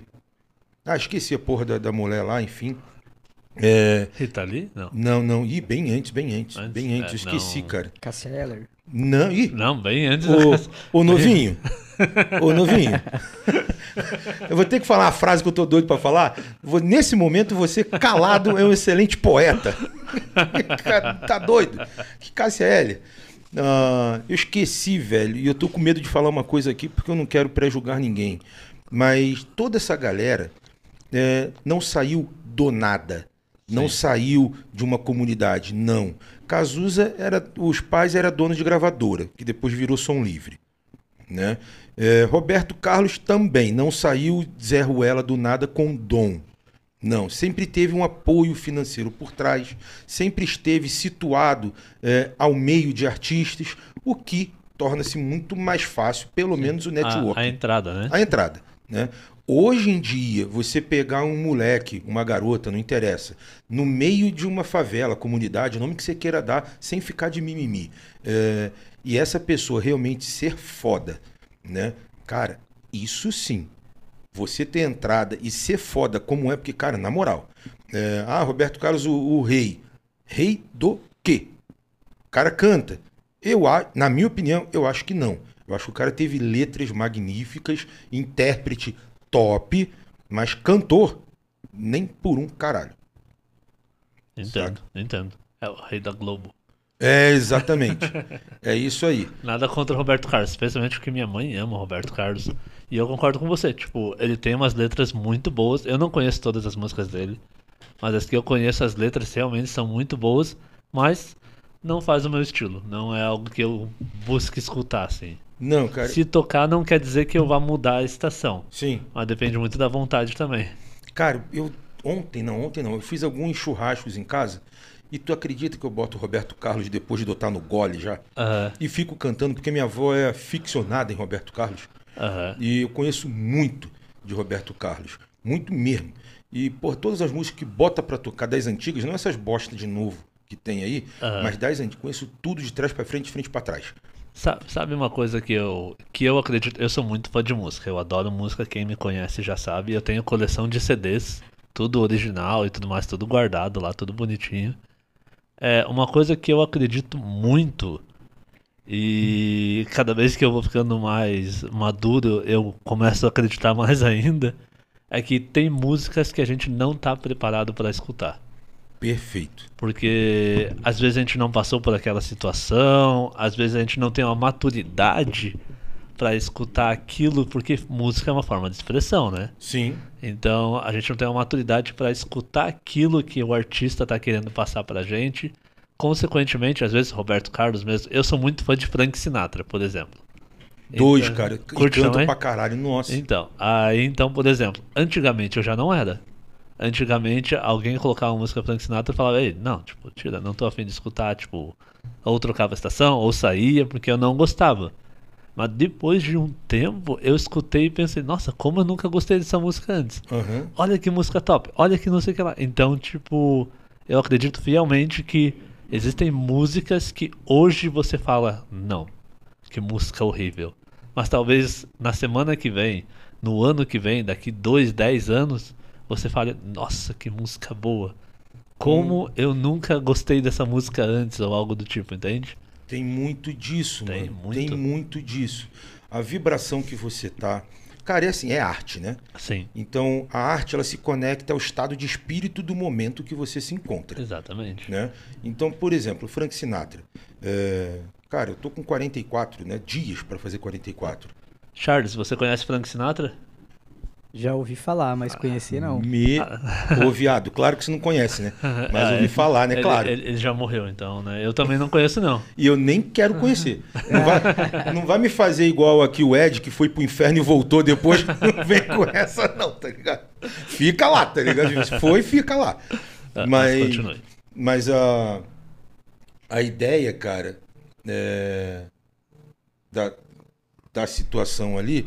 Deixa eu ver aqui que, pô, ninguém vê que eu tô ao vivo e resolve a ligar, maluco. Você bota fé nessa parada? É, é pra aparecer, é pra aparecer. É, como é, É. que pode negócio Mas, desse? assim, então, tipo, Frank Sinatra, todo o pessoal ali, tipo, que anda com ele, Jerry Lewis e tudo mais, até que, os filmes, esses tempos, até eu tava assistindo com a minha namorada, tipo, assistindo vários musicais. Eu não sou o maior fã do mundo de musical, por mais que eu dance e gosto de música, nem sempre são todos musicais que agradam. Não, mas esses dias eu tava assistindo, assim, tipo, com o Jim Kelly, cara muito top. Carrie é legal. Não, Jim Kelly. Jim Kelly, não conheço. Isso. Ou com o Jim Kelly, cara, e ele é muito. Você olha as coreografias, você olha a dança dele. Que é o você da, chuva, do guarda-chuva Isso, lá? ele mesmo. Tô ligado. Do Singing in the Rain. Sim. Então, nossa, você olha assim e você fala, meu Deus, tipo, olha como isso é foda, né? E eu só tô conhecendo hoje. Tipo, o cara já morreu, sei lá, não sei se ele morreu. Qualquer coisa, desculpa Jim Kelly se eu te matei. Mas. Pode processar Né? ele, tá? Por favor. Manda, preso, porque ele acabou de falar que matou o Jim Carrey. Não, Jim Kelly. Jim Kelly, é? É, o Jim Carrey você que matou agora. Então pode levar os dois presos. É, eu, não, eu não realmente não sei se ele tá, ainda tá vivo, mas o que eu tava querendo dizer é, tipo, olha só quanto tempo, né, eu demorei pra assistir um trabalho dele, digamos assim, Sim. e ver o quão foda o cara era. Sim. Só que talvez se eu assistisse na época, eu não gostasse. Com- Hoje, quando eu assisti, eu, tipo, adorei. Com Então, é muito de certeza. maturidade, preparação, momento, igual você falou, a conexão, né? Conexão. Cara, tem gente que eu vou, vou falar uma coisa agora. Tem gente aqui que não vai gostar, tem gente que vai se assustar, tem gente que vai ficar de cara, porque envolve preconceito, envolve o não entendimento. Cara, você acredita que até ponto de macumba eu escuto no Spotify? Ah, é? Aham. Eu escuto, cara, e de boa. Aham. E é legal que quando eu boto pra escutar, todos os vizinhos vazam. Ninguém enche mais o saco. Tá é, ligado? é uma boa, galera, ó. Fica a dica qualquer coisa. Doido, é pombagira entrando, é preto velhos, atabaque e tal. Não fica um perto, tá ligado? Mas não é piada, é sério. Mas isso vai do momento que você se encontra, saca? Tipo, você não faz piada, você não faz nada, você não vai fazer piada com música também naquele momento. Depois tem as paródias, tem um monte de situação que você zoa. Mas algumas não, e vai do estado que você tá. Porra, igual a música ali, ó. igual a arte aqui que você tá no telão sendo mostrado, eh, do seu novo canal do YouTube, né? Isso aí. Você tá lançando ele aí, tem, eu acho que quatro dias, três dias. É, na verdade, assim, eu já montei canal do YouTube antes, só que eu nunca levei a sério. Eita porra, Ed. Aí então eu postava vídeos lá de boa e tudo mais, nunca liguei tá copyright nem nada, porque eu tenho muito costume de lançar muitas músicas famosas também, né? Mas dessa vez eu montei um canal há três dias atrás, três, quatro dias atrás. Esse aí é até o primeiro vídeo do canal, é, onde eu realmente decidi levar as coisas a sério e eu falo, tipo, falo sobre mim, falo sobre dança, pra realmente inspirar e motivar pessoas, assim, tipo, de N formas, né? Tem também os vlogs. O canal ainda é novo, se inscrevam lá, galera, ok? Aproveitem. Né? É... Depois ele vai cobrar. Opa. É, mas a ideia em si do canal é mostrar, tipo, como a minha forma de viver, a minha forma de pensar pode inspirar e motivar as pessoas, assim. Então, Mas com certeza, cara. E vou te falar uma coisa, mano. A gente. Você chegou a estudar naquele colégio lá perto de casa? o Leôncio? O Leôncio? Não, mas eu já dancei muito lá. Dançou muito, né? Aham, Pois pre- é. Me apresentei muito. Tanta gente, dancei tanto que o pessoal achava que estudava lá, mas não estudava. Exatamente. Gente, vocês não fazem ideia de quanto a gente vizinho era. É Né? verdade. E a gente trombava muito na rua. né? Eu sei, né? Mas ele nem sabia dos meus cornes, como é que era. Mas eu trombava muito ele na rua. E só depois, em 2016, que eu consegui trocar ideia com ele. Né? Porque o cara era famoso. Pra quem não sabe, é só vocês darem um Google aí que vocês vão achar ele no YouTube lá. Solta o videozinho dele aqui no Go Talent Brasil. É, A Maria perguntou como foi sua participação no Got Talent até. Isso, por isso que eu tô pedindo pra soltar ali. Esse cara aí mesmo. Ih, vamos entrar uma propaganda ali legal. Ih, né? Vamos lá. Patrocina nós. Isso, por favor. Então tá o videozinho, vocês vão acompanhando então enquanto a gente conversa e o Ed pode contar sobre essa pergunta que a Maria fez. Só um detalhe, a Maria mesmo, ela disse que o Jim Kelly faleceu em fevereiro de 96, então eu não matei ele. Faz tempo pra cacete. Obrigado, Maria, obrigado mesmo, hein? Ô, tô, tô bem feliz em não ser processado nem nada do tipo. Não vai ser preso. Agora o Jim Carrey, ah, esse ainda tá vivo. Alguém procura ele, por favor, pra saber se tá vivo ou se Ele tá, você apenas preso. estava, apenas estava até esses tempos. Exatamente, precisa muito saber. Então, vai lá, responde a Maria aí, por favor. Então, assim, é. Eu vou no banheiro, galera, dá licença. Tranquilo, eu vou enrolando aqui. Não, mentira. É, então, assim, galera, é sobre o Got Talent. Eu vou contar desde o começo, na verdade, como foi. Eu lembro que eu tava em casa. Na verdade, eu tava na praia. Em casa, só que na praia. É, e eu tava, tipo, de boa. E aí eu vi a chamada pra fazer a inscrição do Got Talent e tudo mais. Então eu peguei e decidi, ah, quer saber? Não tenho nada a perder, eu vou fazer isso daí, né? Aí eu peguei, mandei um vídeo que eu já tinha, né? E me inscrevi, mandei lá pra eles e beleza. Aí um tempo depois, acho que foi um mês depois ou dois meses depois, não lembro exatamente agora. Eles me ligaram dizendo que eles queriam, né, que eu fizesse uma eliminatória ali, tipo, pessoal, né? Tipo, é, em pessoa, no caso, não pessoal, mas em pessoa ali.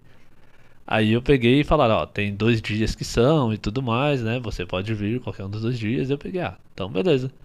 Aí eu peguei e fui. Tipo, eu acho que era tipo o último do primeiro dia ou um dos últimos do segundo dia. Não lembro exatamente também. Porque isso foi tipo 2013. E eu peguei e fui. Tipo, de última hora, assim, tipo, ó, tava dando aula, só falei, ó, tenho que sair porque eu vou participar de um negócio ali e tal. E vamos ver no que vai dar. E eu peguei e resolvi ir. Aí cheguei lá, montei coreografias? Claro que não, não montei nada. Na verdade, eu peguei e dancei um improviso lá, levei a música, improvisei, eles gravaram, gravaram. E desde então, tipo, eu peguei e falei, ah, beleza, a gente entra em contato com você, qualquer coisa. E eu falei, beleza, obrigado. E fui embora. Aí, um tempinho depois, eles ligaram de volta, dizendo que eu tinha passado para ir para as eliminatórias, que se não me engano foi em São Paulo, a, a primeira. É que teve São Paulo e Rio de Janeiro, eu não lembro qual foi primeiro entre os dois. Aí então eu fui lá para a cidade e lá daí teve a eliminatória que daí ficou famosa, Brasil inteiro, mundo inteiro, que daí tipo, que foi quando eu tive de frente com os jurados mesmo e tudo mais. Esse que tá passando aqui no telão agora já é a é- são as quartas de finais, não são não é da eliminatória. Então aí que foi que eu fiquei conhecido. Aí todos lá disseram sim, o pessoal gostou pra caramba, foi uma experiência muito boa. É, na época eu viajei até com a minha ex-noiva. Cuidaram muito bem da gente, os lugares, tipo, de todo mundo que tava lá. Conheci muita gente, assim, tal, que continua nas artes até hoje, né? Porque é um programa de talentos, então existem várias artes diferentes ali sendo reproduzidas e tudo mais, expressadas. É, não tenho contato mais com eles, né? Mas, sei lá, a gente é, tipo, perdeu o contato, na verdade, não foi tipo, não quero ter, foi perder o contato mesmo. Mas nesse sentido assim, tipo, participar do programa foi gratificante, eu posso dizer, porque com certeza me deixou muito mais conhecido, né? Ganhei muito mais seguidores e tudo mais. É, fui convidado a aparecer em muitos outros lugares, fazer entrevistas. Então, graças ao programa, com certeza isso me ajudou a as pessoas me conhecerem, né? Tipo, as pessoas tipo darem mais ouvidos àquilo que eu falo, aquilo que eu tenho para expressar na forma de dança. E aos poucos, né, tipo, as pessoas foram me conhecendo mais ainda até querer ouvir aquilo que eu falo, igual vocês estão ouvindo agora. Então, nesse sentido, eu sou totalmente grato ao Got Talent Brasil. É uma pena mesmo não surgir, né, tipo, ter sido só uma temporada aqui no Brasil, de verdade. É, talvez se tivesse segunda, terceira, quarta temporada, talvez eu tentasse de novo, com certeza. Mas eu sou foi uma experiência muito boa e que com certeza eu vou levar para vida, né? E quem quiser ver os vídeos, eu vou colocar eles de volta no meu novo canal, tá bom? Para quem quiser ver. Mas qualquer coisa ainda tem no canal do no YouTube. É só procurar ali Ed Style Got Talent que tem os vídeos com a musiquinha certinho e tudo mais. Então, espero ter respondido. Foi muito divertido. Fiquei muito triste que eu não ganhei, mas acontece, né? É, faz parte, né? É mano? a vida, né? Mas, né? Quem sabe numa próxima.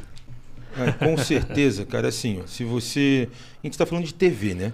Sim. Então, a televisão, ela ainda tem uma, uma abrangência muito grande, um poder de penetração muito gigante, né? Na, na, na vida das pessoas e também é, em atingir um número grande de pessoas. Sim. Então, isso trouxe para você é, uma condição de seguidores e né, tudo mais voltado para a internet, né? O que é importantíssimo, né? E aí eu tenho vontade de puxar tuas orelhas, porque lá atrás, quando eu tinha uma agência de propaganda, lembra que a gente conversou, você foi lá na agência e Lembro, tal? lembro sim. Pois é. Aí da lá foto lá e tal. isso, eu falei, caraca, você tava com uma logomarca para fazer, tinha essa fita aí Sim. também. E tu conseguiu fazer essa logo e desistiu dela depois. Então, na verdade, na verdade, aquela logo que eu queria fazer na época, eu tava com a parceria com a Marcela. Sim. Aí a Marcela foi morar na França. Tá, porra. Aí não tinha, né? Tipo, por que fazer uma logo junto com ela, sendo É. que não tinha mais ela. Perdeu tudo, né? Aí a gente, né, tipo, acabou. A gente conversa de boa tudo mais. Aí daí a gente acabou, né, terminando a parceria. Aí deixou ela quietinho ali, né? Exatamente. Então não fiz a logo. Tem só a minha. Mas a minha eu já tinha faz tempo também. Mas você colocou essa tua logo ali é, em situação também para passar no teu canal do YouTube agora. Opa, Não se incomoda, ele se bateu ali. foi mal. Você botou a tua, tua logomarca atual para aparecer no, no YouTube atual seu, novo? Não, não. Como é que você vai fazer com essa tua logo então? Ah, não, não. Essa a logo sim, sim. Não, eu entendi uma coisa totalmente diferente. Foi mal.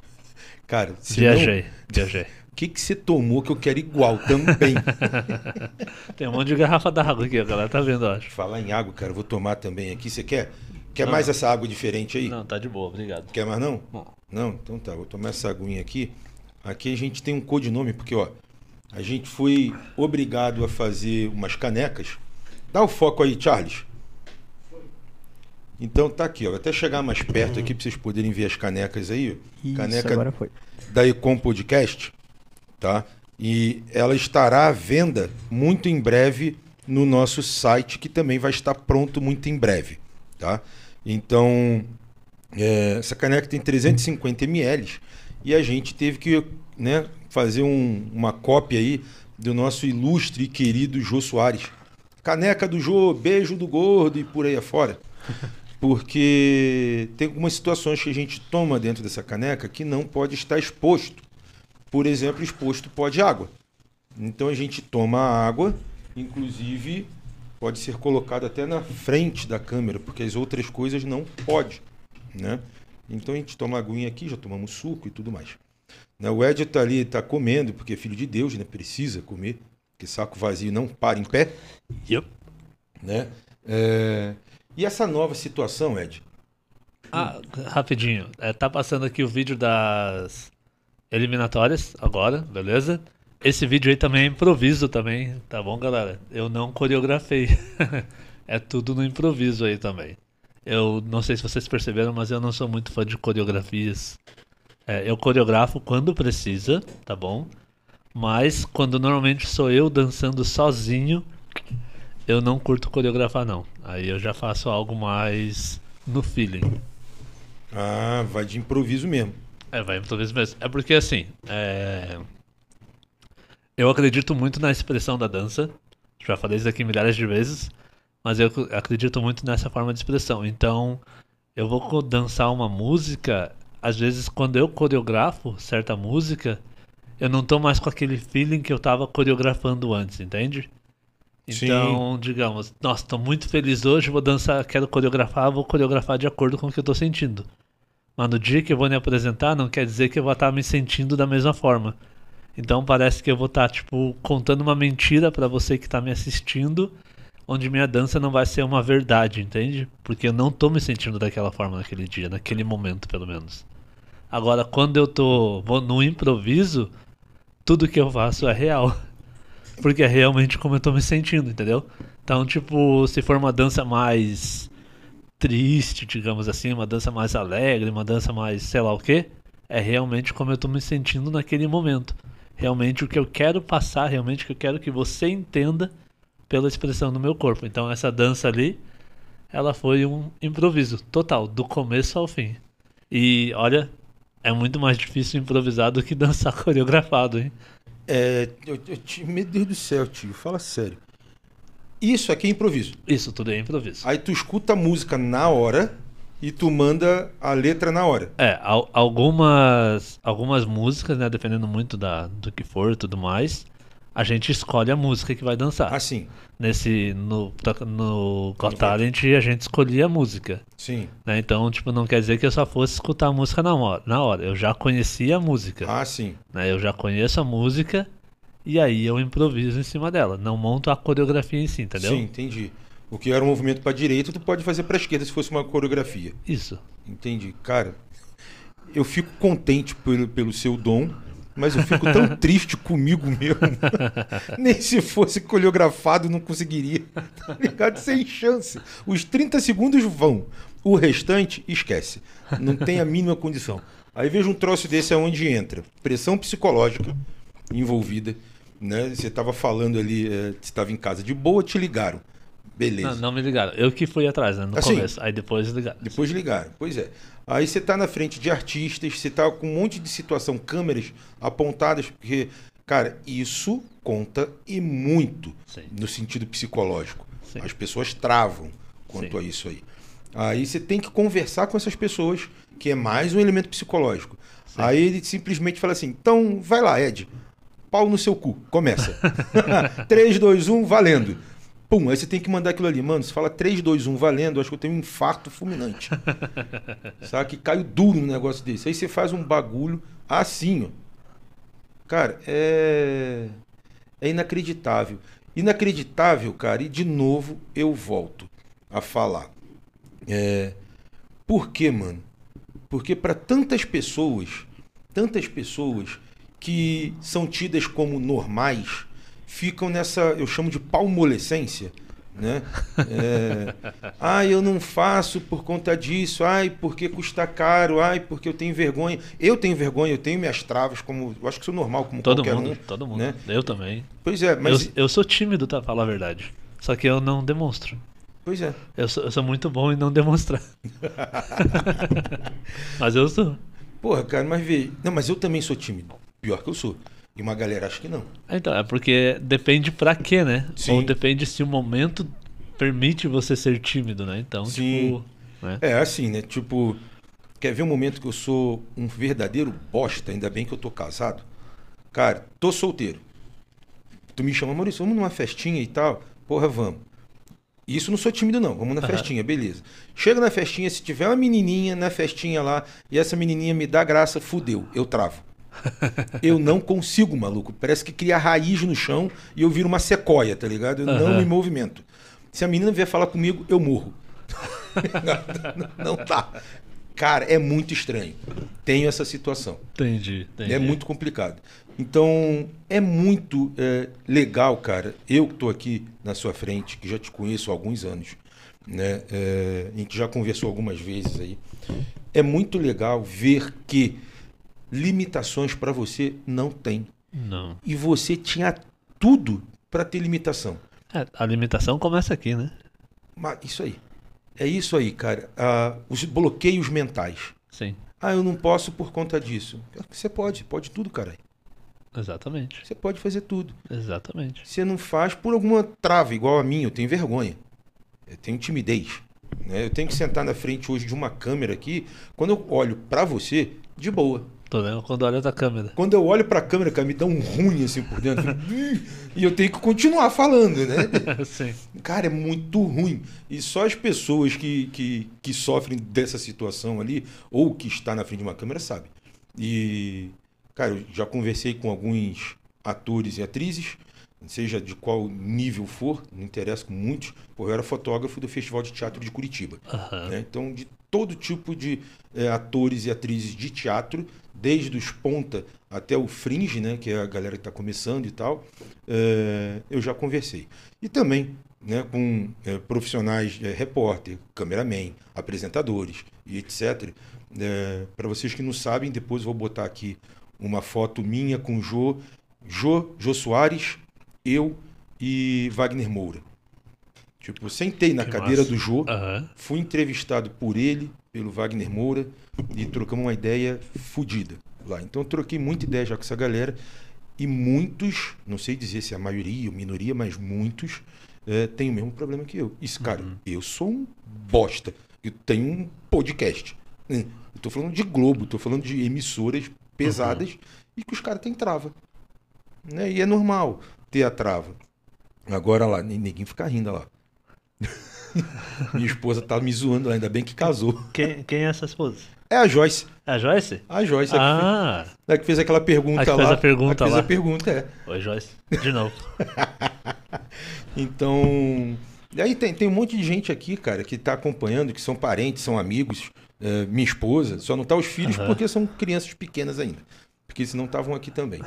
né? Tudo olhando, tudo dando uma força aí pra parada, né? E pelo que eu vejo também tem alunos seus, Tem, É. tem sim. Tem, tem- temos amigos aqui, cara, que acabaram de fazer marcações nos stories, tipo, amigos pesadíssimos que estão adorando a parada aqui. É, tem um, um amigo, brother, parceiraço do Rio de Janeiro. Ele se chama Rafa. Uhum. Né? O Insta dele, se eu não estou enganado, é a rafa com dois F.com. Né? Ele dá aula de e-commerce. Aham. Para você que quer né, é, iniciar no e-commerce, vender, enfim, ter alguma solução de vida, pode falar, procurar o Rafa aí, arroba Rafa é, com dois F.com. Ele está com as aulas lá, lançando o curso dele. E ele acabou de soltar a gente lá, ó. Vieram trazer aqui para mim, olha lá. Vou mostrar já já pro pessoal. Caraca, que massa, hein? Há muitos anos atrás, direto do túnel do tempo. Que novinho. Novinho, porra, obrigado, hein? Quer me fuder, me chupa, viado. Olha só. Porra lá. Deixa eu ver se eu vou botar aqui. Vê se vai pegar reflexo aí, Charles Bronson. E me fala o ângulo que tá aí dessa foto, pra ver se dá pra galera ver. Deu boa, deu boa. Deu boa aí? Sim, sim. Então tá aí, ó. Né? É, Show de bola, tá eu, eu de amarelo, novinho pra cacete, Jô Soares, Wagner Moura. Depois em outro pod eu conto como é que se deu essa situação. Eu aproximar mais aqui pra ver minha cara feia, né? Para vocês verem que sou eu mesmo quando eu tinha vinte e poucos anos. Olha lá. Tô eu aí, ó. Eu tinha a idade do Charles Bronson. Acho que era isso aí mesmo, 25 anos, programa do Jô. Então, cara, é sinistro, mano, a gente falar essas situações, mas eu tava falando ali do, do Rafa, né? Cara, parceiraço, uma galera marcando a gente. Por quê, cara, que a galera tá marcando a gente? Isso aqui, isso que eu digo, não menosprezando, né? Mas nem só o Pod, mas eu, você, com todo respeito e tal. ah, cara, eu dou muito valor à mentalidade, mentalidade de vida, muito valor. Porque é Sim. através dela que a gente tem algumas execuções ou não, né? E, bicho, você não faz ideia o quão... Opa, olha fazendo besteira aqui. Quase acabou o podcast. Quase, quase terminou tudo. Então, o quão grato eu sou por você estar aqui trocando a ideia é, comigo, não, porque tipo, a gente podia marcar aí no barzinho ali do lado e tal, tomar uma cerveja, beleza. Mas por a gente estar se comunicando para várias pessoas e quando alguém é, marca, né, é, cultura de internet, né?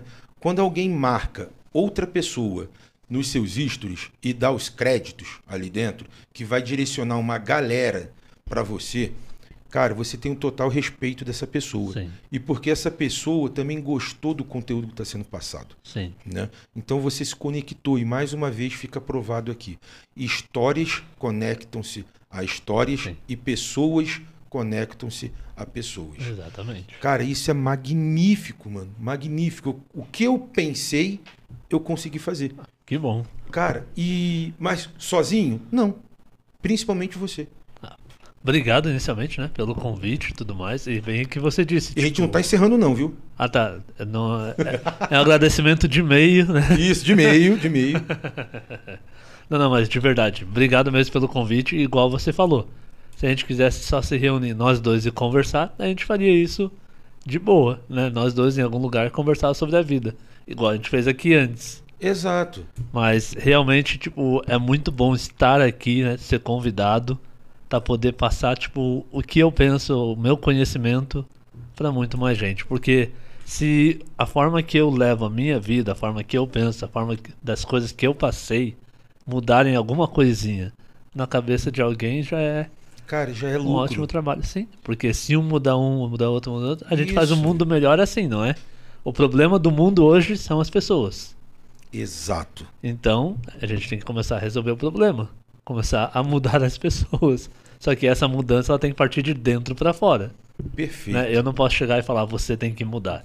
Quem tem que querer mudar é você, não eu. Então, Exatamente. então cara. obrigado, obrigado por essa oportunidade, imperador. Tamo imperador, junto? Charles, obrigado mesmo, porque é uma honra mesmo, é um prazer estar aqui com vocês e fazer parte disso, Mas é, cara. dessa porra, história.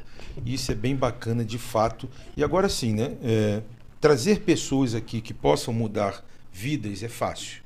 Agora, pessoas que podem mudar vidas, mas mudou a vida dela própria, são poucas. E você é um deles, Ah, obrigado. saca? Que Eu- fez eu, isso. eu tento.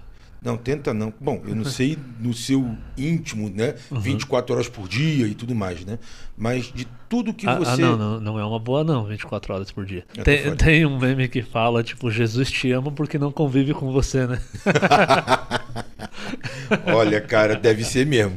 Por É isso que ama bom. mesmo. É. Porque assim, né? Todo mundo que é casado aí fala assim: ai, meu amor, eu te amo. Aham, ama porque você trabalha 8 horas por dia, 24 menos 8, depois você vai dormir 8 horas, então Né? já são 16, 24 menos de 16. Sim. Aí você tem aquele pouquinho de tempo, aí é fácil amar, né? é tranquilo. Então a, a, a situação é essa, gente. Mas assim, ó, cara, deixa eu te falar isso aqui porque meu amor, minha flor, minha privada entupida. Presta atenção. Primeiro, vai catar coquinho, tá? Porque eu não sou tão velho quanto você botou ali, não. Eu também fiquei surpreso, Joyce. Ah, Vai a merda também. Qual que é a tua? É o tipo do cara. Pra quem não sabe o que tá acontecendo, a Joyce disse que, olha, já tinha foto colorida nessa época. Só porque eu mostrei minha foto com o Jô Soares. Porra, 20 anos atrás. Direto do túnel do tempo. Isso era, se eu não estou enganado, era video show. É. Video show, né? Porra, tempo. Sabe o que, que é isso, Charles? Video show? Isso eu sei, cara. Ah, milagre, cara. Bacana. Agora sim. Agora voltou. Será que sabe ou só falou pra agradar? Ele procurou ali. Eis a questão. Né? Ele digitou o Google ali direto do Vídeo do show, tempo. vídeo show, vídeo Vídeo show. Entendi. Certeza. Mas, cara, isso é legal. Mas assim, ó, hoje você. é, Você tem um emprego CLT? Sim, Tá, beleza. E você também ministra aulas. isso. Bacana. Para falar com você, por exemplo, pessoa de Recife que queira fazer aula contigo, existe forma? Sim, existe Vem- sim. sem vir para cá, né? Sim, não, existe sim. É, é só entrar em contato comigo, pode ser por uma das redes sociais também, é ali, manda um direct, a gente conversa e aí a gente vê o que você gostaria de fazer e como eu posso te ajudar. Bacana. Sem falar valores, mas ah, existe assim é, alguma eu sou uma besta, né? Sim. Então não sei. Existe alguma metodologia Desculpa. Você falou, eu sou uma besta e eu, sim. Sim. Não, mas pode concordar, porque é mesmo. Mas não era com essa intenção. Vo- Você disse que não mente, que não gosta de mentira. Não, não, mas eu não te chamei de besta, só foi tipo natural. É, tipo, cara, relaxa. o seu besta, no caso, quis dizer, tipo, sou leigo. Tipo Não, isso. é isso, isso, Ah, isso. tá, então foi. Não, sim, mas- mas... é que foi muito natural. Não, mas é Sou besta, normal, sim. cara. Cara, eu aceito brincadeira, aceito tudo. Sim, e sim. muito parecido contigo, quando a gente entende que a brincadeira Sim. não é brincadeira, a gente devolve. Sim. Não tem jeito, né? É É, assim que funciona mesmo. né? Se Então, a gente não soubesse se zoar, né? Pô. A gente não aceita a zoação dos outros também. De forma nenhuma. Então- Nenhuma. Então.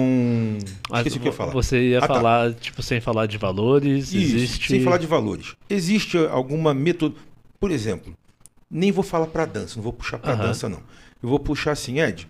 Gostei muito do pod, entendi a parada. Você falou de linguagem corporal, você até demonstrou aqui no caso de respiração, Sim. né? Até eu acho que foi o Henrique que perguntou, salvo engano, sobre postura de ombro e Sim. tudo mais e tal. Se a pessoa quiser chegar para você e falar assim, Ed, se me dá uma consultoria, uma aula de uma semana sobre eh, posturas e tal, não sei o quê, isso você faz ou não? Faço, faço sim. Na verdade, assim, eu já tenho alunos que eles buscam isso. Certo. Que eles buscam a dança, né? No caso, eles gostam de dançar, só que eles não buscam a dança como pra, pra sair pra baile nem nada. Eles buscam a dança pra melhorar a postura deles. Olha que Pra legal. aprender a se portar diante de outra pessoa. Então, eles já vão com esse objetivo. Então, quando eu vou ensinar eles, eu não busco ensinar passos de dança. Eu busco ensinar consciência corporal. Aí. Isso e é aí, top. por meio dessa consciência corporal, eles conseguem melhorar a postura, aquilo que eles gostariam, né? Pra poder exercer na área deles e assim vai. É, vou até dizer uma coisa aqui, porque teve pessoas, não agora, mas teve pessoas que vieram através de algumas redes sociais nossas aqui e minha pessoal, Aham. falando justamente dessa frase. Ah, o que ele vai falar é consciência corporal. Estou falando educadores físicos. Aham. Vamos deixar claro que você é um educador físico. Sim, você tem formado. Exatamente, Licenciatura plena, ou seja, academia e escola. exatamente aí, ó. Tá ferrado, tá top o negócio. Mas Faz tempo, mas sou. Mas é, não interessa. Ué, estudou, se formou, conquistou. Exatamente. É isso aí, é seu. Exatamente. É igual quando fazem pergunta pra mulher assim, né? Nossa, esse peito todo é seu? Ué, pagou? É verdade. É meu. É, é verdade. Se é natural ou não, é outra história. Exatamente. Mas é, é meu, meu não, né? Porque por mais que esteja com tetinha de gordo, né? Esse é natural, tá? Não pagou. Não, paguei um monte de comida, cerveja, paguei. Ah, então tá, pagou. Então, Não, deixa ser seu. Exatamente. Mas assim, eh, eu tive algumas situações aqui de professores de academia que falaram, falaram assim: ah, mas isso daí é consciência corporal. Para levantar peso também tem que ter consciência corporal. Tem. Beleza. Só que são em segmentos distintos. Totalmente. Pois é. O, a consciência corporal para fazer um supino, por exemplo, é uma. Sim. Que você não vai aplicar ela dentro de uma reunião, por exemplo, Sim. de uma postura para outras pessoas. Exatamente. Já a dança, ao contrário. É, mesmo. Então, essa consciência, por isso que quando eu falei agora sobre essas pessoas que buscam fazer aula comigo para melhorar a postura, eu não trabalho com passos de dança, porque não vai agregar nada para elas, entende? Perfeito. A não ser que seja algum passo de dança, alguma coisa que agregue naquilo ali. Só que nem esses alunos eles já chegaram com um objetivo específico. Diferente que quando chega um aluno e fala, ah, eu quero aprender a dançar. O que é muito diferente quando chega um aluno e fala, eu quero aprender a dançar kizomba. Eu quero aprender a dançar bachata, forró, zouk, entendeu? É muito diferente, porque ele já tá levando, ah, eu quero aprender a dançar tal coisa, então vai exigir um tipo de corpo para aquilo. Quando a pessoa chega e fala, eu quero aprender para melhorar minha postura e tudo mais, é uma consciência corporal, é algo ali onde a gente vai trabalhar para melhorar aquilo que ela busca. Perfeito. Então é muito específico, igual você falou da academia e tudo mais. Então existem movimentações, movimentos que você faz na academia que servem para um determinado músculo que não vão servir para outro músculo. Senão você precisava ir na academia e fazer o mesmo exercício o tempo inteiro Sim. né? Então, tipo, às vezes você faz muito bem um tipo de exercício na academia, mas quando você vai fazer o outro, você é muito ruim, Sim. né? Tipo, normal, acontece. Na dança funciona igualzinho. Às vezes você dança muito bem alguma coisa e vai dançar outra coisa e é muito ruim. Você Cara. vai muito mal e assim vai. Eu sou muito ruim no rebolation. Pra cima eu até mando, mas no Aham. rebolation, Bicho, os parafusos que faltam em você, Aham. Papai do Céu botou em mim. Tá tudo em você. Deus livre. É muito duro, maluco. Muito duro. Então tá, isso aqui. mas, mas, então, tipo, buscando quem tiver interesse em fazer e aprender e usar isso mais do seu dia a dia, da sua vida, não necessariamente pra dança, também pode entrar em contato. A gente conversa, vê a necessidade, né? Aquilo que você busca. E quem sabe você ainda quer, a- quer aprender a dançar, né? Aí que Claro. leva a dança de brinde ainda, Olha só, que seria muito massa. né? Vai mudar sua vida. Cara, e na verdade, né, quando eu perdi né, um pouco da minha timidez para dançar, da vergonha, ou sei lá, o Aham. nome que queira dar, ah, eu vi que era muito legal. Eu só não, não aceitei algumas coisas no universo da dança é, de forró, pé de serra. É, eu entendo que você tem a tua parceira e pode ser a sua esposa, sua namorada e tudo mais. Beleza, sua parceira enquanto vida. Ok. Mas aí ela também dança. Ou seja, já é sua parceira enquanto vida e sua parceira enquanto dança. Sim. Bacana. Enquanto vida, a gente tem aquela máxima, né? A maior parte da sociedade, Sim. que mulher e dinheiro a gente não divide nem empresta Sim. né? Ou seja, a mesma coisa. Mas na dança, ela teria que ser assexuada, Uhum. correto? Mais ou menos. Pois é, esse mais ou menos aí que preocupou. Que eu, isso eu tô dando esse enredo para chegar no Mas- Eu momento. entendi. Então, o que que rolou? Eu não tinha problema nenhum. Uhum. Eu abandonei a dança por conta disso. Eu não tinha problema nenhum quanto a isso. Em dançar com outras mulheres e a minha parceira dançar com outros caras. Sim. Contanto que houvesse uma palavrinha chamada Respeito. perfeito. Respeito. E teve um momento no forró ao qual eh, minha antiga parceira eh, passou por uma situação aonde eu não identifiquei como algo bacana. Sim. Não vou relatar aqui, porque se eu relatar vai linkar as pessoas Sim. já e eu não quero que faça esse link. Sim. Cara, mas foi muito, é, sei lá, chocante. É, eu, eu colocaria em algo assim, um patamar meio que entre um assédio sexual Sim. e já uma violência sexual, Sim. puxando mais para violência sexual. Não preciso dizer que deu BO dentro do negócio, Sim, eu acredito. né? Deu muito BO. E terminado ali, depois eu produzi alguns festivais de forró, né, pelo Brasil afora aí, enquanto foto, vídeo, Sim. gravações e etc. E eu vi que isso estava sendo uma prática meio que constante. E eu levei um susto e resolvi fazer assim, não, cara, não quero mais saber de dança não, porque primeiro, não tenho sangue de barata. Segundo, não sou trouxa.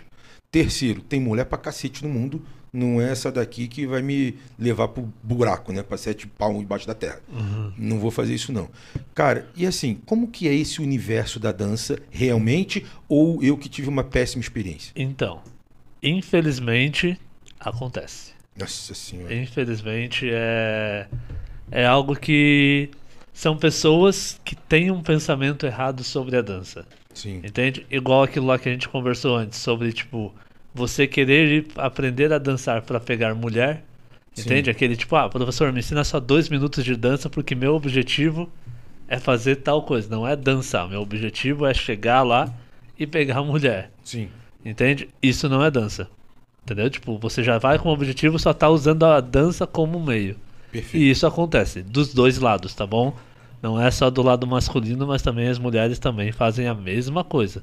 Usam a dança pra pegar homem. Então, tem cara que infelizmente, dança, dança pra cacete. então, as- esses caras que dançam pra cacete são os caras que já entendem a dança.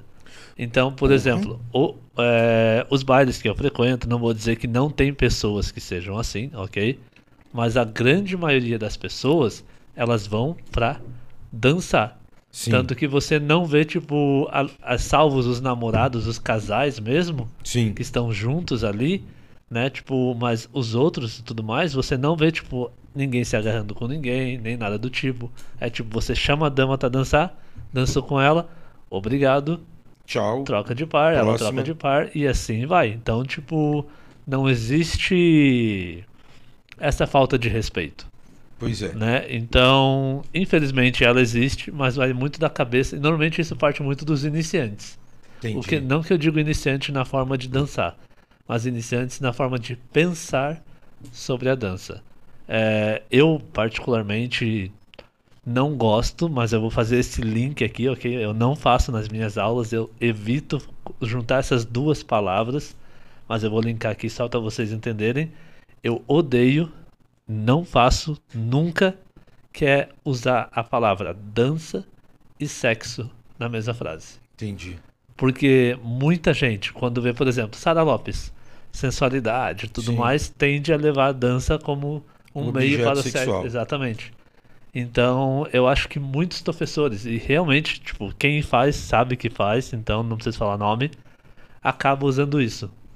Tipo, ó, você tem que pegar desse jeito, você tem que fazer desse jeito, você tem que segurar assim. E não é. Acaba levando pra isso. Quando o aluno aprende, quando ele vê que, tipo, eita, esse professor tá meio errado, digamos assim, Sim. tipo, não é assim, isso não é dança, aquele professor perde aluno. Sim. Mas até às vezes o aluno perceber que isso tá errado, então, aluno, se você tem, se tem aluno aí, se você conhece gente que dance, por favor, vejam os seus professores, revejam os seus professores e vejam as atitudes que eles tomam diante de você ou diante de outras pessoas nos bailes, na vida, ok? Porque isso influencia e muito na sua dança, tá bom? Porque é esse pensamento que ele está transmitindo para você vai fazer você pensar igual às vezes. Perfeito. Tipo, nossa, eu acho que dança é isso, dança é sair tá pegar geral. E tipo, não é. Não Exato. é mesmo. Então, tipo, eu realmente sinto muito por você ter passado por isso e tudo mais, e eu digo, não é algo que aconteça o tempo todo, mas realmente acontece. E normalmente parte dessas pessoas que são têm a mente fraca, né? Sim. para isso daí, mas é uma pena, porque, né, isso acaba com os bailes. Tipo, infelizmente é algo que tirou você do mundo da dança, por exemplo. Sim. É algo que fez com que você não queira mais dançar, entendeu? Sim. Tipo, porque você tem medo que isso vá acontecer de novo.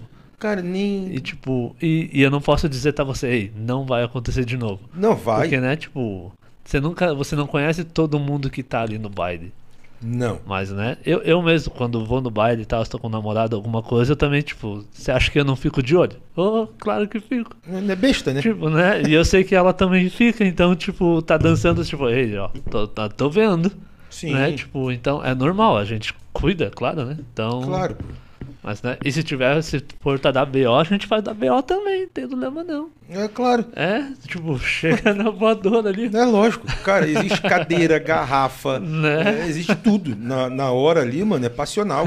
É, Mas tchau. graças a Deus nunca aconteceu comigo, então espero Não. que continue assim. O ruim disso, cara, é justamente. é, teve um episódio aqui que eu falei sobre essa palavrinha mágica, que é respeito. Sim, Cara, é a única palavra, a única. Não precisava ter palavra mais nenhuma, em vocabulário nenhum, em idioma nenhuma, nenhum, nacionalidade nenhuma, a não ser respeito. sim, Só precisava ter essa palavra, mais nada. Porque tudo que você fala, tudo que você pensa, tudo que você, seja lá o que for, está concentrado em respeito. sim, Né? É aquela história lá, é, é o meu, meu direito termina onde começa o seu. Isso Sim. é o quê? Respeito. sim. Não precisa usar essa, esse termo. Respeito pelo seu espaço e pelo espaço do próximo. Exato.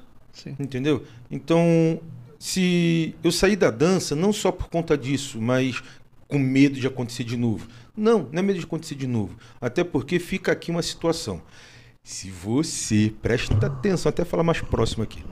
Se você, menino ou menina, acha que nunca foi corno na vida, você está enganado. Ah, o imperador está falando, você é corno. E se não foi ainda, é só pelo fato do ainda. Mas na vida, principalmente no mundo que a gente vive, você virará corno um dia. E quem já foi, nunca perde a majestade. Continua sendo. E eu já fui duas vezes. Olha que top. Né? Maneiro pra caralho. Posso falar de cadeira, com experiência dessa parada. Não é medo, velho, de tocar de novo numa situação dessa. Mas é simplesmente a decepção para com o ser humano, decepção para comigo, né? decepção no geral. Porque, poxa, na hora que você está dançando, ali é uma comunicação, né? Você tá, teu hip hop ele estava rolando na TV. Ah, é você com você sim, e com Deus e Foda-se quem tá vendo, mas é você com Deus. Sim. Beleza. Ah, quando você está dançando em dupla, principalmente com mulher, é, que pode ser uma dupla, uma- um hip hop em dupla. Né? Um, como é que é aquela disputa lá que tem de que neguinho rasta a cabeça no chão, faz umas piruetas Break? malucas? Break. Tá tendo uma disputa em dupla. Sim, é, Né? é batalha. Batalha, isso, isso. Daí. Mas. É, é, Kizomba, por exemplo. Né? Você tá ali dançando, na pegada que você faça na pessoa, tem uma conotação diferente, sexual. E a pessoa vai entender aquilo. Não tem como não entender a situação. E ela vai se entregar se ela quiser. Sim. Que aí vem para a situação de respeito e índole. Bem nesse aspecto ali dentro. Porque, na minha opinião, não sou dançarino, muito menos professor. é, se uma mulher, é, se um homem pega numa mulher de uma maneira X, esse foi o ensinamento que eu tive. Ensinamento esse dado pela minha mãe, pela minha avó, pela minha tia-avó, pelas outras mulheres que frequentavam a família também. É assim, Maurício, que é meu nome para quem não sabe, é Maurício. É, nunca faça com a mulher dos outros, seja lá filha, qual parentesco lá, que você é, não queria que fizesse com alguma mulher aqui da sua família. Eu não nasci como ninguém nasceu, de galinheiro, de ovo, de chocadeira, nada do tipo. Todo mundo deve respeito a uma mulher Sim. pelo menos a uma, que é a sua mãe. Deve respeito ali dentro. Então, se um cara não sabe respeitar uma mulher nesse nível, e a mulher não se dá ao respeito também do nível, aceitando uma situação ao qual eu meio que relatei aqui, Sim. ela não tem índole boa. Ponto um. Ponto dois, que o que me ensinaram. É, se um dia tu fizer alguma coisa e tu levar um tapa na cara, quem tá com a razão é a mulher. E essa coisa é o que, no caso da dança? Tu vai pegar, vai conduzir a tua parceira numa situação onde você fez uma pegada é, com uma conotação sexual. O que me ensinavam era assim: se eu fosse mulher, dá-lhe um empurrão, se afasta e prega-lhe a raquetada no meio da cara que o cara vai entender o que, que quer dizer aquilo. E é pura verdade, Sim. tá ligado? Se a mulher não faz uma porra dessa, bicho, vira as costas e vai embora que você vai estar no lucro. É... Não, mas é bem complicado, assim. Hoje em dia, é, com certeza, hoje em dia é muito diferente de antigamente, né? Especialmente falando nessa parte. Mas a gente mesmo, como professor, a gente ainda ensina alguns sistemas de segurança, algumas Sim. formas de como. Isso acontece muito mais, né? Tipo, querendo ou não, acontece muito mais com as damas do que com os cavaleiros. Claro. Mas a gente acaba, a gente ensina formas da dama se defender no baile quando ela não quer dançar com o cavaleiro, quando sente que o cavaleiro tá passando dos limites. Cacete. Então existem Pisar existem, no pé existem com essas salto? formas. é uma? Talvez não, né? Não, às vezes depende. Tá doido, mano. Tomar um chute no saco, uma joelhada. Não, não, é, é, daí depende muito né, de como a- a- o cavaleiro passou do limite, né? Ou a pessoa passou do limite. Mas existem as formas onde você não precisa partir da violência, né? Tipo, Sim. Mas do- na dança mesmo, como você colocar a posição do seu braço, a posição do seu corpo, Pra como se você defender. se portar dentro da dança, tipo, tá, digamos. Ah, às vezes a mulher ela se sente, né? Tipo, a mulher não. Eu vou falar a pessoa, porque não é errado dançar homem com homem, mulher com mulher, então defende com quem você quer dançar. É, a pessoa que está se sentindo nessa posição, ela tem, ela tem medo de, de, por exemplo, se afastar e dar o tapa na cara. Perfeito. Então ela tem medo. Existem formas ali dentro dessa dança da, pra você não terminar a dança até terminar a música, digamos assim, pra você se portar se defendendo do cavaleiro ou da dama que você tá dançando, entende? De algum toque, alguma postura que ele possa Exatamente. querer se aproveitar. Por exemplo, Exatamente. seios. Exatamente. Existe Então tipo, a forma que protege. você coloca a posição do seu braço vai impedir com que o cavaleiro consiga chegar, entendeu? Entendi. coisas do tipo assim. E aí quando termina a dança, você tipo pode ser pode ser educado ou não, vai depender muito, né? Você falar tipo obrigado e Tchau. tipo e não aceitar a próxima dança, nunca mais, Sim. Né? Então, tipo, tem isso também ou simplesmente pegar, aconteceu já, tipo, no baile, você vê pessoa que tá dançando, de repente acabou a dança, só saiu. Sim. E aí você fica tipo, ué, o que será que aconteceu ali? Aham. Né? Daí depois você vê, nossa, a pessoa tentou passar a mão em tal pessoa, entendeu? Sim. Então é. Que, Acontece. que é uma coisa, eu não sei se a palavra mais adequada seria normal, Sim. mas como, como você está ali em movimentos, né? não é só uma dança a dois, vamos dizer, sensual, coladinho e tal. Tem danças que elas são mais rápidas, mais ritmadas, né? Sim. E você gesticula muito com os braços e Sim. tudo mais. Uma batida, uma relada, pode ser que aconteça. Sim. Né? Você tá ali e tal, tipo, ah, perfeição. Mas é muito diferente ser sem querer, né? Do- Do, que que você ia falar. mostrar que. A pessoa nota, Sim. nota facilmente que isso aconteceu.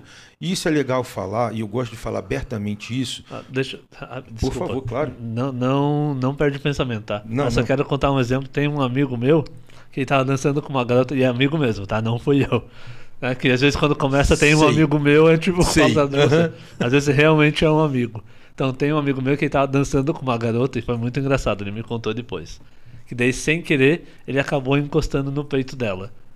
Aí, só que ele, tipo, ele não encostou, ele, tipo, ele meio que bateu. Só que natural dele, sabe quando você pega, tipo, ah, vai passar? Ele pegou e colocou a Ai. mão, tipo, desculpa. Cacete! Só que ele fez, tipo, naturalmente. Nossa senhora!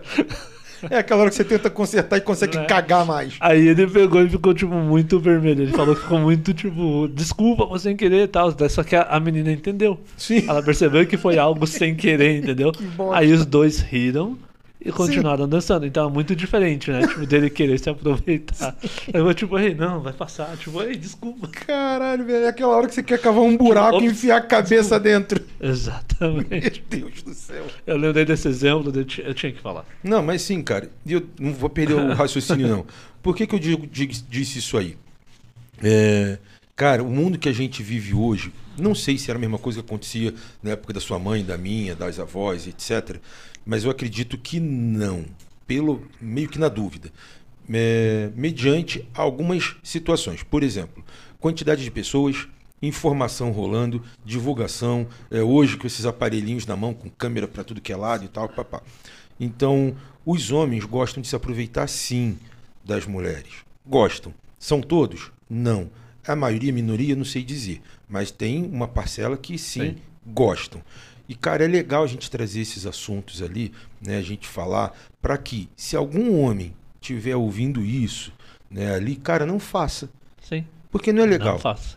Você pode, pô, você pode chegar a ser uma pessoa gente boa, uma pessoa do bem, trocar ideia com a pessoa, conversar de repente, cara, é natural isso, né? É biológico, não é fisiológico, tem diferença, né? Você sentir atração por alguém, por alguém, você, não necessariamente o recíproco aconteça, Sim. né? Mas você trocando ideia com aquela pessoa que você está sentindo atração, trocando ideia, dançando, seja lá a merda que for, ali, pode ser que essa pessoa em algum momento venha sentir a mesma atração. Sim. Não naquela mesma vibe que você, naquele mesmo momento. Né? E aí foge o respeito, mais uma vez, onde você invade o espaço do outro e tudo mais. Então isso é legal. Eu sempre, quando tenho oportunidade de falar, seja onde for, aqui é, ou em casa, não interessa, eu gosto de falar isso, porque, cara, eu odeio. Eu já preguei a mão na cara de alguns homens por conta disso. Em situações até dentro de ônibus, cara. Pegando aqui em Curitiba, o famoso Santa Cândida Capão Raso, Aham. né? A, a- a- como é que é? A minhoca assassina. Ah. E, cara, tinha um maluco, velho. Isso foi em 90, não. 90 e... Não lembro, cara. 97, eu acho. Ah, não. Mentira, não foi. 99. O cara indo de, de ônibus e, tipo, tinha todo lo- a parte traseira do ônibus. Todo local pro cara sentar. O cara não sentou, eu tava. Sabe aquele cantinho da articulação do Sim. ônibus? Eu tava bem ali no cantinho, sempre gostei, mesmo que não tivesse. Ficar de pé de encostado. ficar de pé encostado, Aham. pegando ventinho, bem no cantinho, tem um Aham. buraquinho ali específico. Ficava ali, a mina entrou num terminal, ficou bem na minha frente, bem na minha frente, em pé, segurando na- naqueles ferros horizontais, né? Daí eu olhei, achei aquilo estranho, porque tinha espaço pra ela ficar, ficar na minha frente, porra, não sou bonito, não sou nada, mas quer ficar, fique, né? Sim. Beleza. Aí entrou um cara, mas assim, coladaço com ela, ao ponto de você fazer leitura que era namorado, marido, qualquer Sim. merda no sentido. Beleza, ficou ali e tal. Você não ficou olhando, né, mano? Tipo, beleza, tá ali. E, e, tinha uma pessoa do meu lado esquerdo, na mesmo cantinho, só que no cantinho da porta de saída. Uhum. Porta Na 4. frente. Aham. É. Daí. E mais uma pessoa sentada tam- nesse banco que fica do lado da porta 4 Aham. né? sentado um de frente pro outro. Começou a ver algumas situações ali, e eu também comecei a olhar e tal, até que uma das horas eu olhei bem pra cara da mina, e a mina tava chorando. Tipo, escorrendo lágrima ali e olhando pra minha cara, assim, aficionada. Aham. Quero olhar para aquilo e tal. E o cara, maluco, aí que eu vejo como que consegue ser. Me falta até palavra. FDP, Sim. saca? O cara assim, tipo, tá acontecendo porra nenhuma. E tava, tá ligado? Aí o maluco da minha esquerda, que era o que tava em pé, olhou pra mim, não me pergunta, porque a gente não falou nada, nada, só foi olho. O que tava sentado olhou pro que tava em pé, que olhou os três pra um só. Cara, só deu tempo de eu empurrar a mulher pro lado e jogar ela, ela caiu no chão, jogar ela pro lado. Conclusão, o maluco tava com um membro de fora, zoando a mulher, Aham. tá ligado? Cara, a gente deu tanta porrada nesse maluco que ele foi da frente ali do shopping é, da Praça Eu- Eufrásio Correio, acho que é isso, Uhum. né? Daquele shopping que tem ali, até o terminal do Boa Vista, Cara. descendo bordoada. Chegamos lá, tinha guarda municipal já esperando, porque o motorista falou, Aham. foi passando. Chegou lá, cara, o policial deu tanta bordoada no cara também. E a mulher foi junto pra delegacia pra prestar queixa Sim. tá ligado? Tipo, então não gosto dessa situação, eu não tolero, não suporto, Concordo. tá ligado? E eu acho sim que você tem que sair em defesa, sim, Concordo. da pessoa. Interessa se é homem, se é mulher, se é criança, se é cachorro. É, a vítima ali na situação, né? A vítima da situação, porque, cara, ela tá assim, é completamente apática, Sim. não sabe o que vai acontecer, né? E tudo que eh, esse ladrão, porque, cara, vai tudo pra ladrão, tá ligado? Tá roubando o sossego dela, é ladrão. Sim. saca? É, que ele der de comando para ela, ela vai fazer porque ela tá é, com o famoso fiofó na mão, Sim. Né? Então ela vai executar. O cara podia levar ela para algum lugar, a violentá-la, talvez até matá-la, né? Então eu acho que sim, tem que ser feito situações sim, nesse Concordo. caso aí. Ed, é, eu quero agradecer agora sim, a gente está caminhando para o final, tá? Já? Que Já, você rápido. quer falar mais? Que rápido. Quanto Poxa, tempo a gente está aqui, ô Charles? Quase duas, horas- duas horas? Quase. Duas horas e meia. Duas, horas e meia. Nem parece, né? Passou voando. Cara, é Poxa. que triste. Tá vendo? Mas fica convite aqui pra gente trocar mais ideia, Com certeza. tá? Fica mais convite, a gente tem muito mais coisa pra falar. Porém, a gente tem outras coisas também pra fazer nessa vida. É verdade. Você tem Eu que tenho dar que dar aula. aula hoje ainda. Aí, ó, tá vendo? Então a gente não tá tão pertinho mais como, como estávamos, né? Tem esse aí também. E tem perguntas aí pra você, Ed, nas suas redes? Como é que tá isso? Não, é, eu tô aqui no canal. Tá no, no, no- YouTube mesmo é, aqui tô no vendo. YouTube né? mesmo. Então tá. Deixa eu ver aqui pra cima o que, que teve mais de pergunta, que é pra gente dar um salve final. Charles, tem pergunta pra você aí, Charles? É, deixa eu só responder uma coisa aqui que a Ângela falou. Ela falou assim, ó. Se aconteceu a pegada é porque a dama deu chance para que isso viesse a acontecer. É, Ângela, eu concordo em discordar. eu poderia dizer, porque às vezes é, a mulher não quer, né? Tipo, eu não vou nem dizer a mulher, vou falar igual eu falei antes, né? Pode ser homem com homem, mulher com mulher. Às vezes a pessoa não quer, só que ela não sabe como agir. Então, por exemplo, se isso acontecesse comigo, eu sei exatamente como eu iria agir. Mas diferente do exemplo agora que o imperador deu, ele- aquela moça ela já não sabia como reagir àquela situação. Então, às vezes a dama pra ela tá tipo de boa, aquilo é algo natural dela porque ela realmente gosta de fazer aquele tipo de movimentação, tá gosta de sensualizar ali, digamos assim, mas não quer dizer que seja um convite pro cavaleiro se aproveitar, entende? Então, eu acho que de- por isso que eu disse que concordo em discordar, entende? Porque vai muito de situação para situação. Então depende muito se realmente, tipo, opa, ela quer alguma coisa comigo ou ela tá só curtindo a vibe dela. São duas coisas bem diferentes. É mais fácil você pensar que ela tá curtindo a vibe dela e depois você sentar e conversar com ela sobre algo a mais depois do baile ou qualquer coisa do tipo, do que você arriscar e tipo não for, né? Porque daí você vai estar passando do limite. Então, por isso que eu concordo em discordar do que você disse. É isso aí. Dado esta, esta informação, quero agradecer mais uma vez ao Ed por ter vindo aqui, ter participado, ter trazido um conteúdo brabíssimo, né? É, e parabéns por você ter mudado a sua mente em relação ao YouTube, ao seu canal. Legal, que leve a sério agora. né? Vou tentar, prometo. Não, mentira, vou fazer. É, que bom. É bom fazer mesmo ali. bom fazer. E obrigado, Charles. Obrigado, produção. Obrigado aí a galera que estava ouvindo. Obrigado a galera que ainda irá ouvir. Né? Isso é importante. Pode procurar aí o, o Ed Style. Como é que é teu arroba lá, Ed? É, Ed Style mesmo. Ed Style tudo junto, É. sem underline? É, no Instagram é arroba underline ed com Y, underline style com Y também, underline. Style S-T-Y-L-E. Exatamente. Isso aí. Então, gente, é isso que a gente tem pra hoje pra vocês. Conteúdo bra brabíssimo Se com um inscreva cara no meu brabíssimo. canal também. E ah, é? Boa. Se, se inscreva aqui no canal, aproveita que tá se inscrevendo, já dá aquele like, compartilha com todo mundo e depois vai lá e se inscreve no meu canal também. Já dá o like e compartilha com todo mundo. Boa. Né?